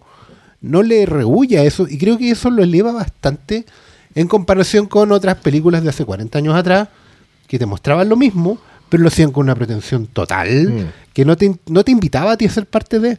O sea, de ¿Cachai? hecho, Hoy en, día- en ese sentido, no es el cine ex- experimental que no te No, invita. pues bueno, es una weá que te Eh, dice, mira, tú y yo estamos conectados a internet, podemos encontrar todas estas capas de información, las podemos compartir y podemos disfrutarlas juntos. Es un art film que finalmente no es exclu- excluyente. Te invita a jugar. Y de eh, hecho, gracias a la recomendación, por ejemplo, el dato de que Vladimir Barbix es un director real, yo no lo tenía. Lo descubrí en esta mesa. Y me resignifica la película, por supuesto. Pero no me dejó de funcionar como me funcionaba, no sé, la aventura del chico ostra de Tim Burton. O el mismo Vincent de Tim Burton, por poner un corte así como medio artí, pero Blanco es como blanco y negro, de- pero de nuestra onda, ¿cachai? Como pop. De nuestro acervo. Claro, no. No, la acá- weá- acá no. Pero Es que, Vincent el- tenía la que misma, sea polaco es- tenía la misma eh, meta referencia, po, porque Vincent de, de- de Tim Burton es la historia de Vincent Price, pero a través de un niño que quiere ser Vincent Price y está lleno de guiños. y. Mm. Esta vez es lo mismo, pero son guiños al director real, al a la cultura polaca finalmente, a, a todo lo que significa ser Polonia dentro de Europa, para el diseño y para el arte, que es muy significativo eso, y para el cine, por supuesto, y finalmente para el, para el cine arte en sí. Sí, lle- lleva una reflexión de, de ser cineasta también y, y de, y de mirar el mundo como cineasta. Y esa weá a mí me, me gusta mucho el todos los planos que hacen desde el interior, porque veís el veís solo el hoyo y, Eh, eh, y- y- hay- y hay es un- bonito ese statement. Hay un ¿cachai? comentario, claro, esa es una declaración de, de cuánto del mundo puedes ver realmente a través de una cámara. Claro.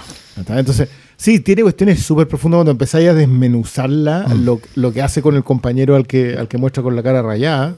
Una solución que yo de- ofrecería a, a gente que ha tenido problemas con, con registros. No quiero hablar de él. ¿no? Y que, y que de- eh, él- es el, el, el rayar el, el negativo. Sí, él, él- él tiene, tiene rayar el negativo con su eh, amigo y rival, digamos, Mm. Con su amada, con su musa, que también dice, por respeto voy a cortar todo lo de ella. Eh, bueno, con No su madre también, nada. ¿cachai? Sí. No, lo que hace con el Eh, abuelo. La idea del cuento folclórico. No, y- exactamente. yo- de yo no- hecho, la- bueno, da lo mismo el spoiler aquí, pero cuando él se da cuenta de que con su abuelo eran muy semejantes porque el abuelo está en una caja. pues, bueno. Bueno, esa weá es como palpico. Igual que la escena cuando él está muy drogado, muy, muy vivido y se saca de adentro de sí conceptos. Mete la mano adentro de su cabeza, de su cámara y saca, no sé, pájaros masticados, da lo mismo. Pero saca cosas de adentro. Y hay una toma de su mano sacando cosas de adentro de la cámara. Sí, la- estoy es que- sacándome las ideas así. Eh, eh, tiene mucho. o sea, la literalidad en la metáfora funciona muy bien cuando uno sabe quién es el, eh, el caballero que está siendo representado. Yo creo que no es un dato que uno tenga que tener. O sea, uno puede ver esta película sin Funciona saber. igual. Funciona. Y eso, y eso es un mérito en sí mismo, encuentro yo. Presionados por el tiempo, aunque en realidad está durada 40, así que tampoco. Sí, no, excelente recomendación. Y ya. Bono tenga, de Vox, tenga, ya. tenga recomendaciones de mano. Si usted anda pasando por muy y dice, Sí. oh, los cabros podrían hablar de Hoy- esta película, escriba ahí no- nos, nos deja ahí un comentario, nos arroba, lo que sea. Y sin compromiso, sí, pues, no weando. no, No, no, ando reclamando que no. Pero por ejemplo, yo entenderé si me llegan 10 recomendaciones, ya no quieren que yo siga recomendando guas viejas. Mi casilla recibe mensaje. Mi casilla. Mi casilla. Sí, claro. Oye, y llegamos al futuro. Al futuro, al futuro. Al futuro, pues, weón. Lo lamento. ¿Qué futuro? Vaya futuro. Porque tenemos ¿Qué futuro? un próximo estreno en Movie, que es una película de este año, película del 2023, que se llama Passages. Esta película fue estrenada en el Movie Fest, ahí fue al evento nuestro representante en la, en la vida social y en la socialité de la, de la cultura y las artes. Ah. Y, los, y, y el resto de nosotros, introvertidos, gente que está. la vimos en un screener privado, premium, VIP, very important peoples. Sí. ¿Usted- ¿Por ¿Se qué? descargaron Indie? ¿Por qué? su- ¿Qué cosa? Indie. ¿Qué es eso? El Screeners de Movie. Ah, yo hice clic en un link No, y no, me llevó a una página. Ah, y, eso, y lo veía en la tele. Sí. Ah, buena. No, yo la vi con el computador en la guata, con audífono. Ahí, comiendo pan, tallarines, como el coca Mendoza. O el plato de fideo. Ocha. Eh, Película de Ira Sachs, director norteamericano. eh, bien bueno para contarte historias de gente de los suburbios. ah, Este, este es de los que te cuenta así como historias del neoyorquino de clase alta que tú pensás que Cuico. Nunca. fue- Esa gente no existe. Eh, pero acá se fue a Francia. Se fue a Francia. A contar la historia con un alemán, una- un inglés y una francesa. Que es el equivalente europeo de un chileno, un argentino y un peruano. Eh, y que es la historia de un triángulo amoroso entre eh, Fran Rokowski, el alemán, Ben Whishaw, que es su marido, son una pareja homosexual, y Adele Exarchopoulos. ¿Te sabía el nombre? Adel Exarcópolis. Algo que no se olvida. Por favor. El equivalente a tener el de en la verdad le vamos a tener que poner el sello a este programa. A este- ¿Por qué? Alto en viejo cerdo. A ver, mira, yo, yo voy a hacer una Roger defensa. Dickens, quiero ver ese sello.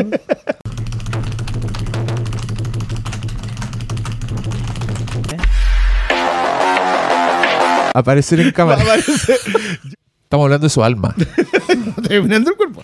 Es el Exarchopoulos que, para quienes no la conocen, Ya- ya- ya hablamos llevamos de ella Muchos comentarios sobre Sí. ella. eh, inadvertidamente, quiero decir. Inadvertidamente. ¿Fue, fue, fue coincidencia Fue realmente? coincidencia, porque esas dos películas las escogiste tú, Cristian. Sí, Pérez. pero fue coincidencia. Estamos hablando de Los Cinco Diablos. A los la película que comentamos claro. en el capítulo anterior de, movie, de, Moviecast. de movie- del Moviecast. Y en este que fue a propósito del Movie Fest, y claro que, y que yo encuentro que es harto más que la primera mirada. Está, creo que Aira Sachs está diciendo mucho de una generación entera, está diciendo mucho de un mundo entero que está funcionando sobre sí mismo y nada más. Eh, y, y creo que pega todos los palos correctos a la gente correcta y uno de refilón.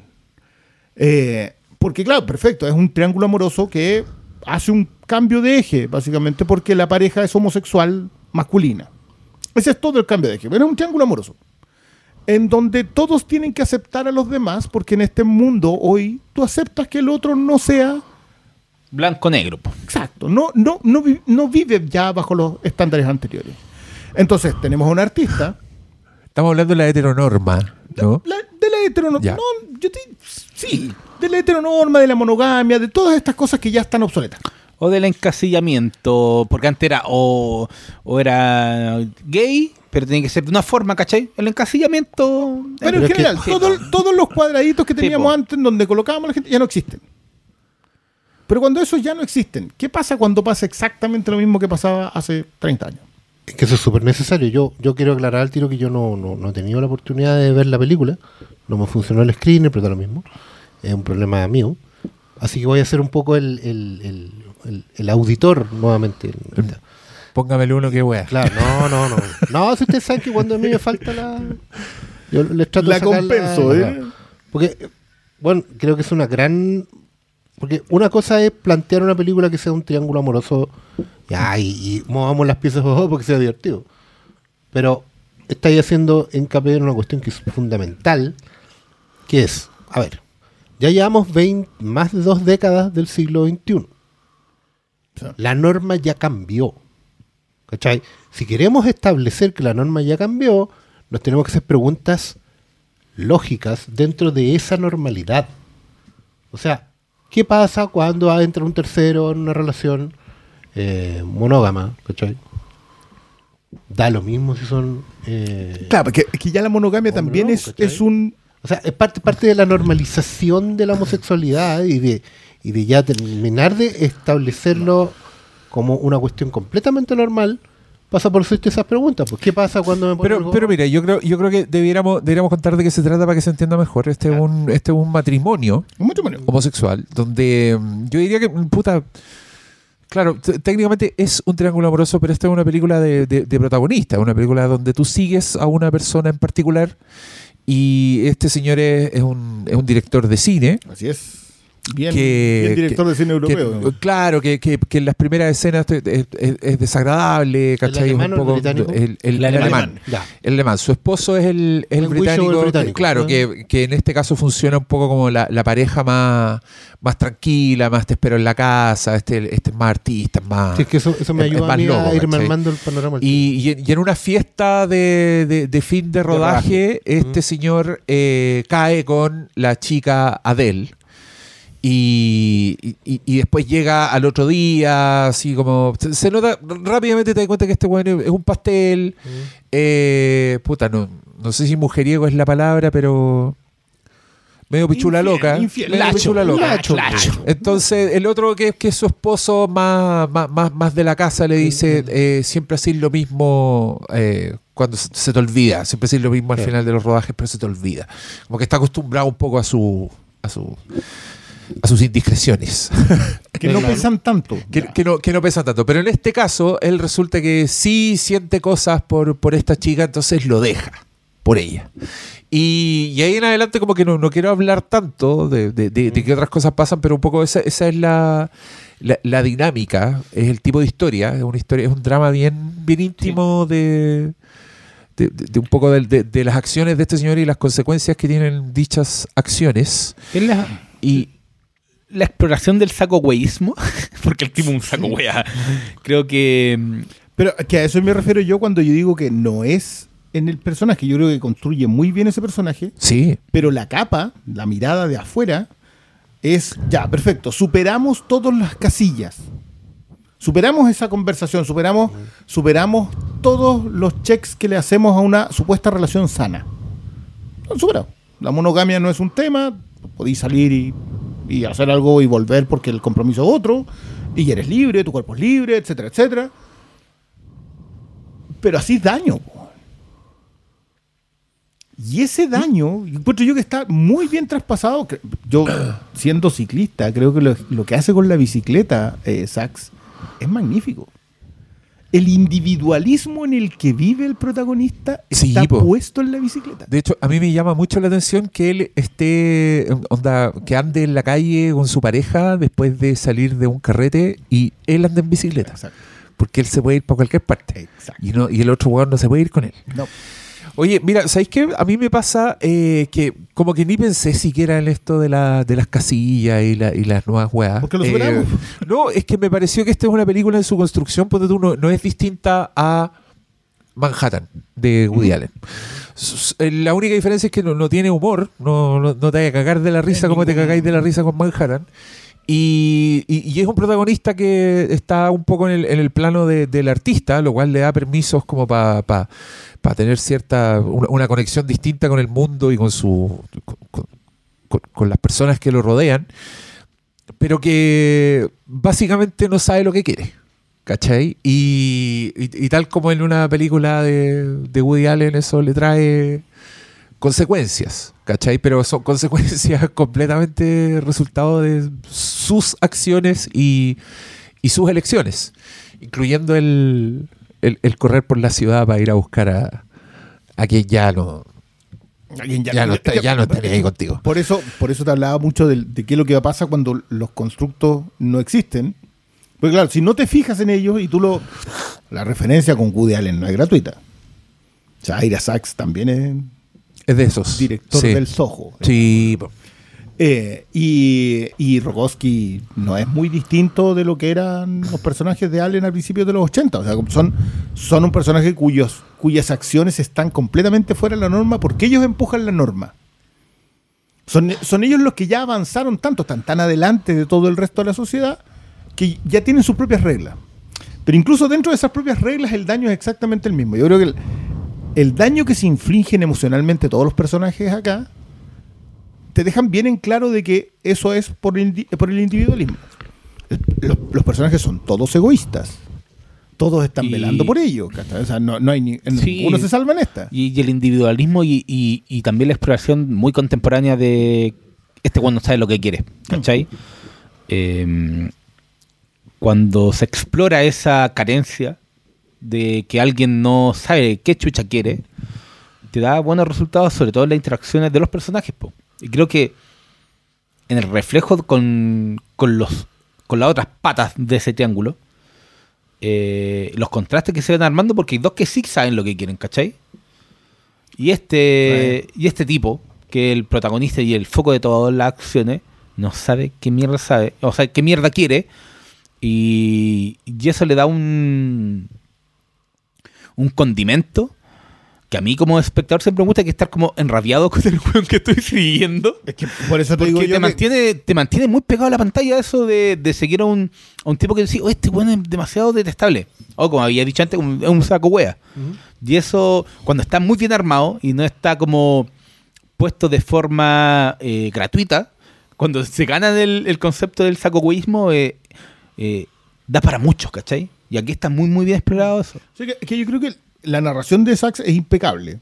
Yo, eso quiero decirlo. Es, eh, no, no para en ningún momento una película en donde cada aditivo de, los sucesos que le acaecen a los personajes es bueno. Em- empiezan a llegar las cargas, porque claro, nosotros partimos con tres personajes, pero cada personaje tiene una carga a sus costados, con sus trabajos, eh, sus familias, eh, sus intereses románticos, etcétera. Todos esos personajes van llegando. En cambio, Rogoski, el, el alemán, digamos, tiene una sola carga que es él mismo. Por eso decía yo que, más allá de la cualidad narrativa que tiene esta película, la exploración es muy de viejo, si queréis, de alguien que está mirando una generación con esa, con esa mirada. No sabéis lo que queréis. Que yo me acordé mucho, guardando las todas las proporciones que hay con la película de la Olivia Wilde, la de las dos chicas, eh, Booksmart. Booksmart. Booksmart también es un, es un comentario de una persona añeja, Olivia Wilde, sobre una generación que les, le- el Booksmart le- lo que hace es decirles, ustedes creen que se las saben todas, pero van a tener que pegarse el porrazo y no se las van a saber todas. Lo que hace Sachs acá es más delicado, es más sutil, es mucho más elegante, está mucho mejor elaborado, pero de verdad creo que para mí lo de la bicicleta fue transparente. O sea, yo en la, bicicleta vi un juicio nada velado. Yo quiero decir que Sachs es bien duro con decir, perfecto, superaron todo eso. Superaron todo lo que supuestamente para mi generación era una tranca. eh, y ahora lo que estáis haciendo es no fijarte en las personas con las que la superaste. Sea, porque acá uno de los personajes pro- probablemente que termina más, más complicado es el de la del Exar-. Ella queda con la vida por delante otra vez. Pero habiendo sufrido el embate de alguien que no, que no, que tiene toda la razón, no sabe lo que quiere.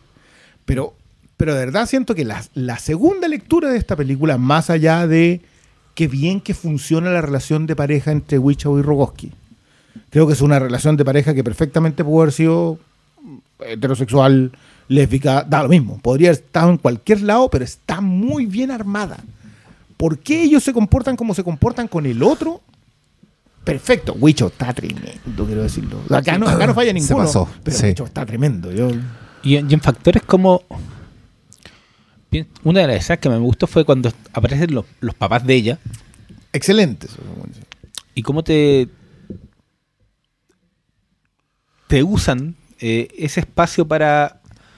para poner como el dedo en la llaga, como desde la otra mirada, de la mirada heteronormativa, pero que tampoco está muy ausente de, de la hora de definir esa relación, po. porque quieren saber si el loco puede, puede proveer a la hija, puede. todo lo que uno espera eh, de una relación, ¿cachai? No, los papás le sacan la foto a ese pastel, weón. pero- Pero, pero que la, foto, segundo. la foto también va remascándose el prejuicio. O sea, ellos ya, perfecto, saben lo que es.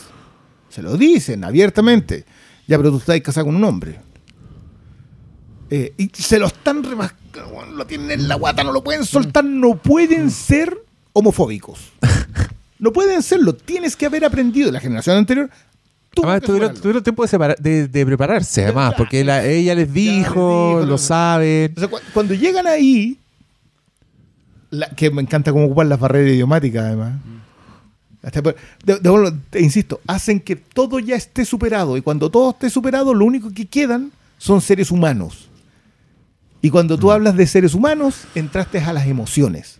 Y cuando tú tienes una generación, pero no es una generación, es un mundo entero, es una forma de mirar el mundo en donde solo importan, importas tú, no te estás dando cuenta del daño que le haces a los otros. Entonces, de- por eso creo que lo de Wicho es tremendo.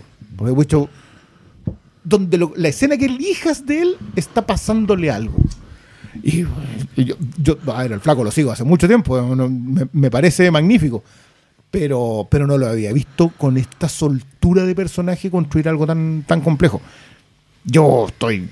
esta es una de esas que se va al, al- al listado de- del año. Porque Buena. creo que, creo que merece más conversa. Espero que no se quede atrapado en el tema. Es que, claro, En el tema. Sí, No, no, no, no, yo no. iba a preguntar eso porque, claro, de, de cara a- al interés por verla, uno podría pensar que hay una primera para un interés válido de ver, bueno, hay un poquito morbo ver cómo funciona, digamos, eh, puta, hay gente que va a pensar que a lo mejor no quiero ver esta película porque se trata de eh, terapia de cura para la homosexualidad. ¿Cachai? Eh, puedo- o puedo querer verla por el morbo de decir, mira, eh, la homosexualidad puede ser variable. ¿cachai? Ella era lesbiana también. Eh, van a venir todas esas preguntas que son del morbo de...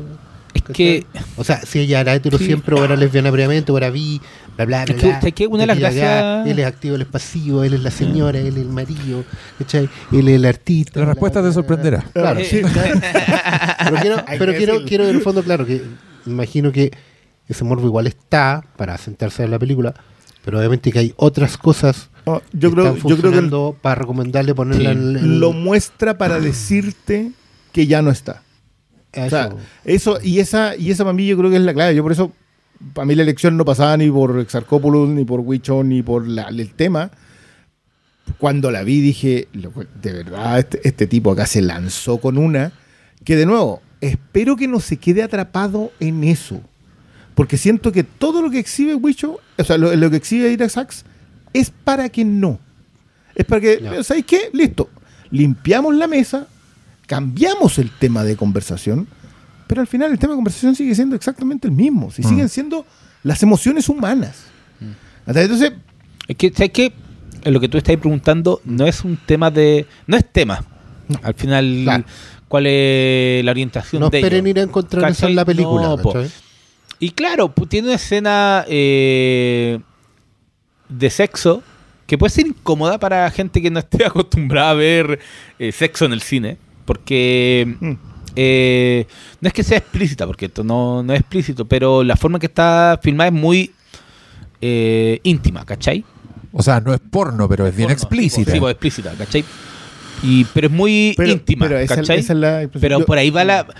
Esta película incomoda, pero por la intimidad que crea con sus personajes, ¿cachai? No, no por lo que te muestra. Y, y ahí está la clave para mí de esta película, lo íntima que es en el día a día, en las relaciones, eh, más que en, en la escena de sexo, ¿cachai?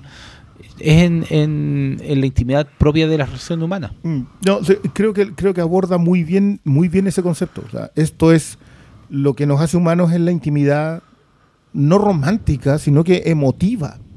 O sea, y, y logra y se yo creo que el condimento que coloca ahí es justamente una especie de volador de luces para lo otro. Mm. O sea, para mí es más importante la bicicleta que la relación homosexual. Y, y es no, es no estoy diciendo que, que no valga porque sea una relación homosexual, sino porque lo que hace Sachs más es de decirte, claro, lo que dice Sachs es decirte, perfecto, lo superamos, ¿qué somos? Y, y confíame, eso no pasa comúnmente. Yo, esta, vuelvo a decir, esta es una de esas películas que tú quedaste diciendo, Ok, es lo otro era un, era- era un detalle. Yo sé que nos tiraron la talla a propósito de que, de- de que estábamos muy aliados en el, El mes del orgullo. el mes del orgullo y todo eso. Pero siento que los, los buenos narradores en el último tiempo han logrado hacer que eso deje de importar. Sí. Que, que a esto lo- yo lo dije alguna vez en un, en un podcast hace muchos años. Eh, tiene que importar hasta que deje de importar. Exacto. No, puede ser un tema per se ad eternum. Cla- claro. De hecho, lo que yo preguntaba al principio, que, en fondo, plantearlo ya a este nivel y no hacerle el quite, Mm. ¿Cachai? Porque uno puede decir, no, pero ¿cómo voy a, cómo voy a plantear ese tema? Estáis echando, de- destruyendo todo lo que hemos construido en este tema, ¿cachai? Eh, no, pues. Entonces, las situaciones humanas Son eso. se van a colocar a prueba eh, en una situación ya de normalidad. O sea, Y- tenemos que ver qué pasa cuando tienes uno de la pareja, independiente del, de la norma, ¿cachai? Uno en la pareja es un saco de hueá, ¿cachai? Eh, ¿Y qué pasa cuando entra un tercero en juego? ¿Qué pasa con los daños cruzados, los daños colaterales? ¿Qué pasa con la, el, bueno, la reconciliación, el perdón y la reestructuración de todo? Me acordé de la conversa de Wisho con, con la Exarcópolis. Es un pe- pedazón de escena, puta que está bien armada. Es decir, claro, hay, hay un morbo en el sentido que, mira, va a tener una conversa entre la esposa y la amante. Ay, pero ahora eh, eh, Claro. Ya, pero ok. Paremos Pero- la tontera, eso- vamos más allá Pero y eso hay algo estaba. que- es- yo, yo siento que se ha hecho antes al revés, cuando la mujer descubre que el marido tiene un amante masculino. Sí. Eso mm, estoy seguro que lo he visto. Si lo, que, lo que yo no había visto es la limpiada de la mesa. Si eso, eso yo creo que es la, la gran cualidad de lo que hace Sachs. Que no es colocarlo Que como no es un tema. tema. No es tema. La- el tema de fondo es el individualismo, a mi parecer. Creo que es Sí. bien, bien categórico con eso. Porque todos en algún punto lo son. Ninguno es muy solidario realmente. A ninguno le importa tanto como, como, cómo vaya a armar. Por ahí uno más que otro. Pero, pero creo que el gran quiebre en, eh, en esta película es, la, es mostrarte que estamos construyendo una sociedad que, en función de definirse a sí misma, se ha vuelto completamente individualista y por lo tanto dejó de fijarse en. Manda gente a terapia día por medio. Esa, esa es la. El, el- básicamente lo que están haciendo los personajes acá. Y. mu- muchas flores. La- Yo lamento, ahora recién nos acabamos de dar cuenta cuándo estrenen esta película en Chile. You Pero- had one job, Christian. Sí, yo tenía- Pero No, lamentablemente. en, en agosto podrán verla en cines Así es. y pronto aparecerá en, en Movie. Esta fue una conversación bastante Adelantada. adelantada, pero ya ¿Cómo- sabe, ¿Cómo lo va a ir a Sax? guárdesela, anótela. Anótela, anótela. Espérela, que dentro de todo también oh, no es un tema menor porque las recomendaciones de Movie, claro. Yo particularmente vamos para el pasado, ¿cachai? Algunas otras estamos adelantándolas. Pero una, una, una cosa bonita de la recomendación del cine es que em, recomendamos películas para redescubrir o descubrir derechamente y también para esperar.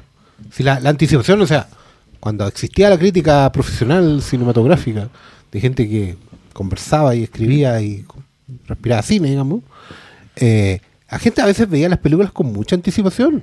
Sí, O sea, hay gente como Mariano Silva, todo, eh, veía las películas dos meses, tres meses antes y tenían que ir entusiasmando. O sea, si había un entusiasmo por compartir, era ese. Ustedes ahora graben este programa, recuerden que casi dos meses antes el panel estaba poniéndole todas las fichas a la película.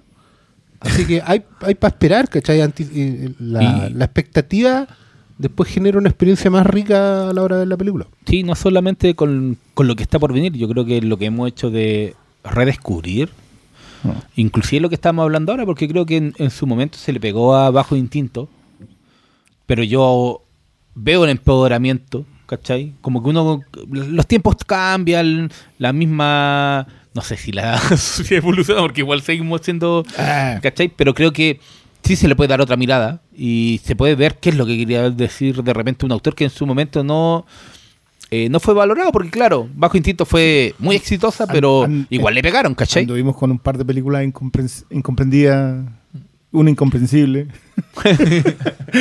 Bueno, tanto a Adrián Link como Verhoeven en algún momento, eh, Mario Casar y Andrew Aine se le acabó la plata y su Y carrera en Hollywood sí. como que ahí quedó, digamos, Mm. ¿cachai? Y eso tiene que ver con que, bueno, la- quizás la industria, la gente, un montón de cosas no... Ya, igual lo hemos No comprende todo. eh, eh, Hollywood nunca estuvo preparado para Paul Verhoeven. No. No, no, no. qué maravilla. Deberíamos hacer de nuevo otro especial de Paul Verhoeven. Ojalá, ojalá que suban eh, El Hombre Sin Sombra. Movie, El Hombre Sin Para que- Sombra, para Robocop. que le Total demos- Cualquiera de esos te la. ¡Oh! ¡Qué joya! ya, oye, esperamos que les hayan gustado estas cuatro recomendaciones, tres de las cuales pueden ver ahora ya. La cuarta pueden anotarla en su agenda. Les damos las gracias a los amigos de Movie. Recuerden que pueden gozar, gozar de 30 días gratis de Movie si van a movie.com slash flipcast, que somos nosotros. Eh, suscríbase, póngale like, active notificaciones, deje comentario, comparta, allá. Recomiende si quiere. La campanita. Si le gusta, recomiéndeselo a los amigos. Si no le gusta, a los enemigos. y nos vemos en el próximo. Adiós.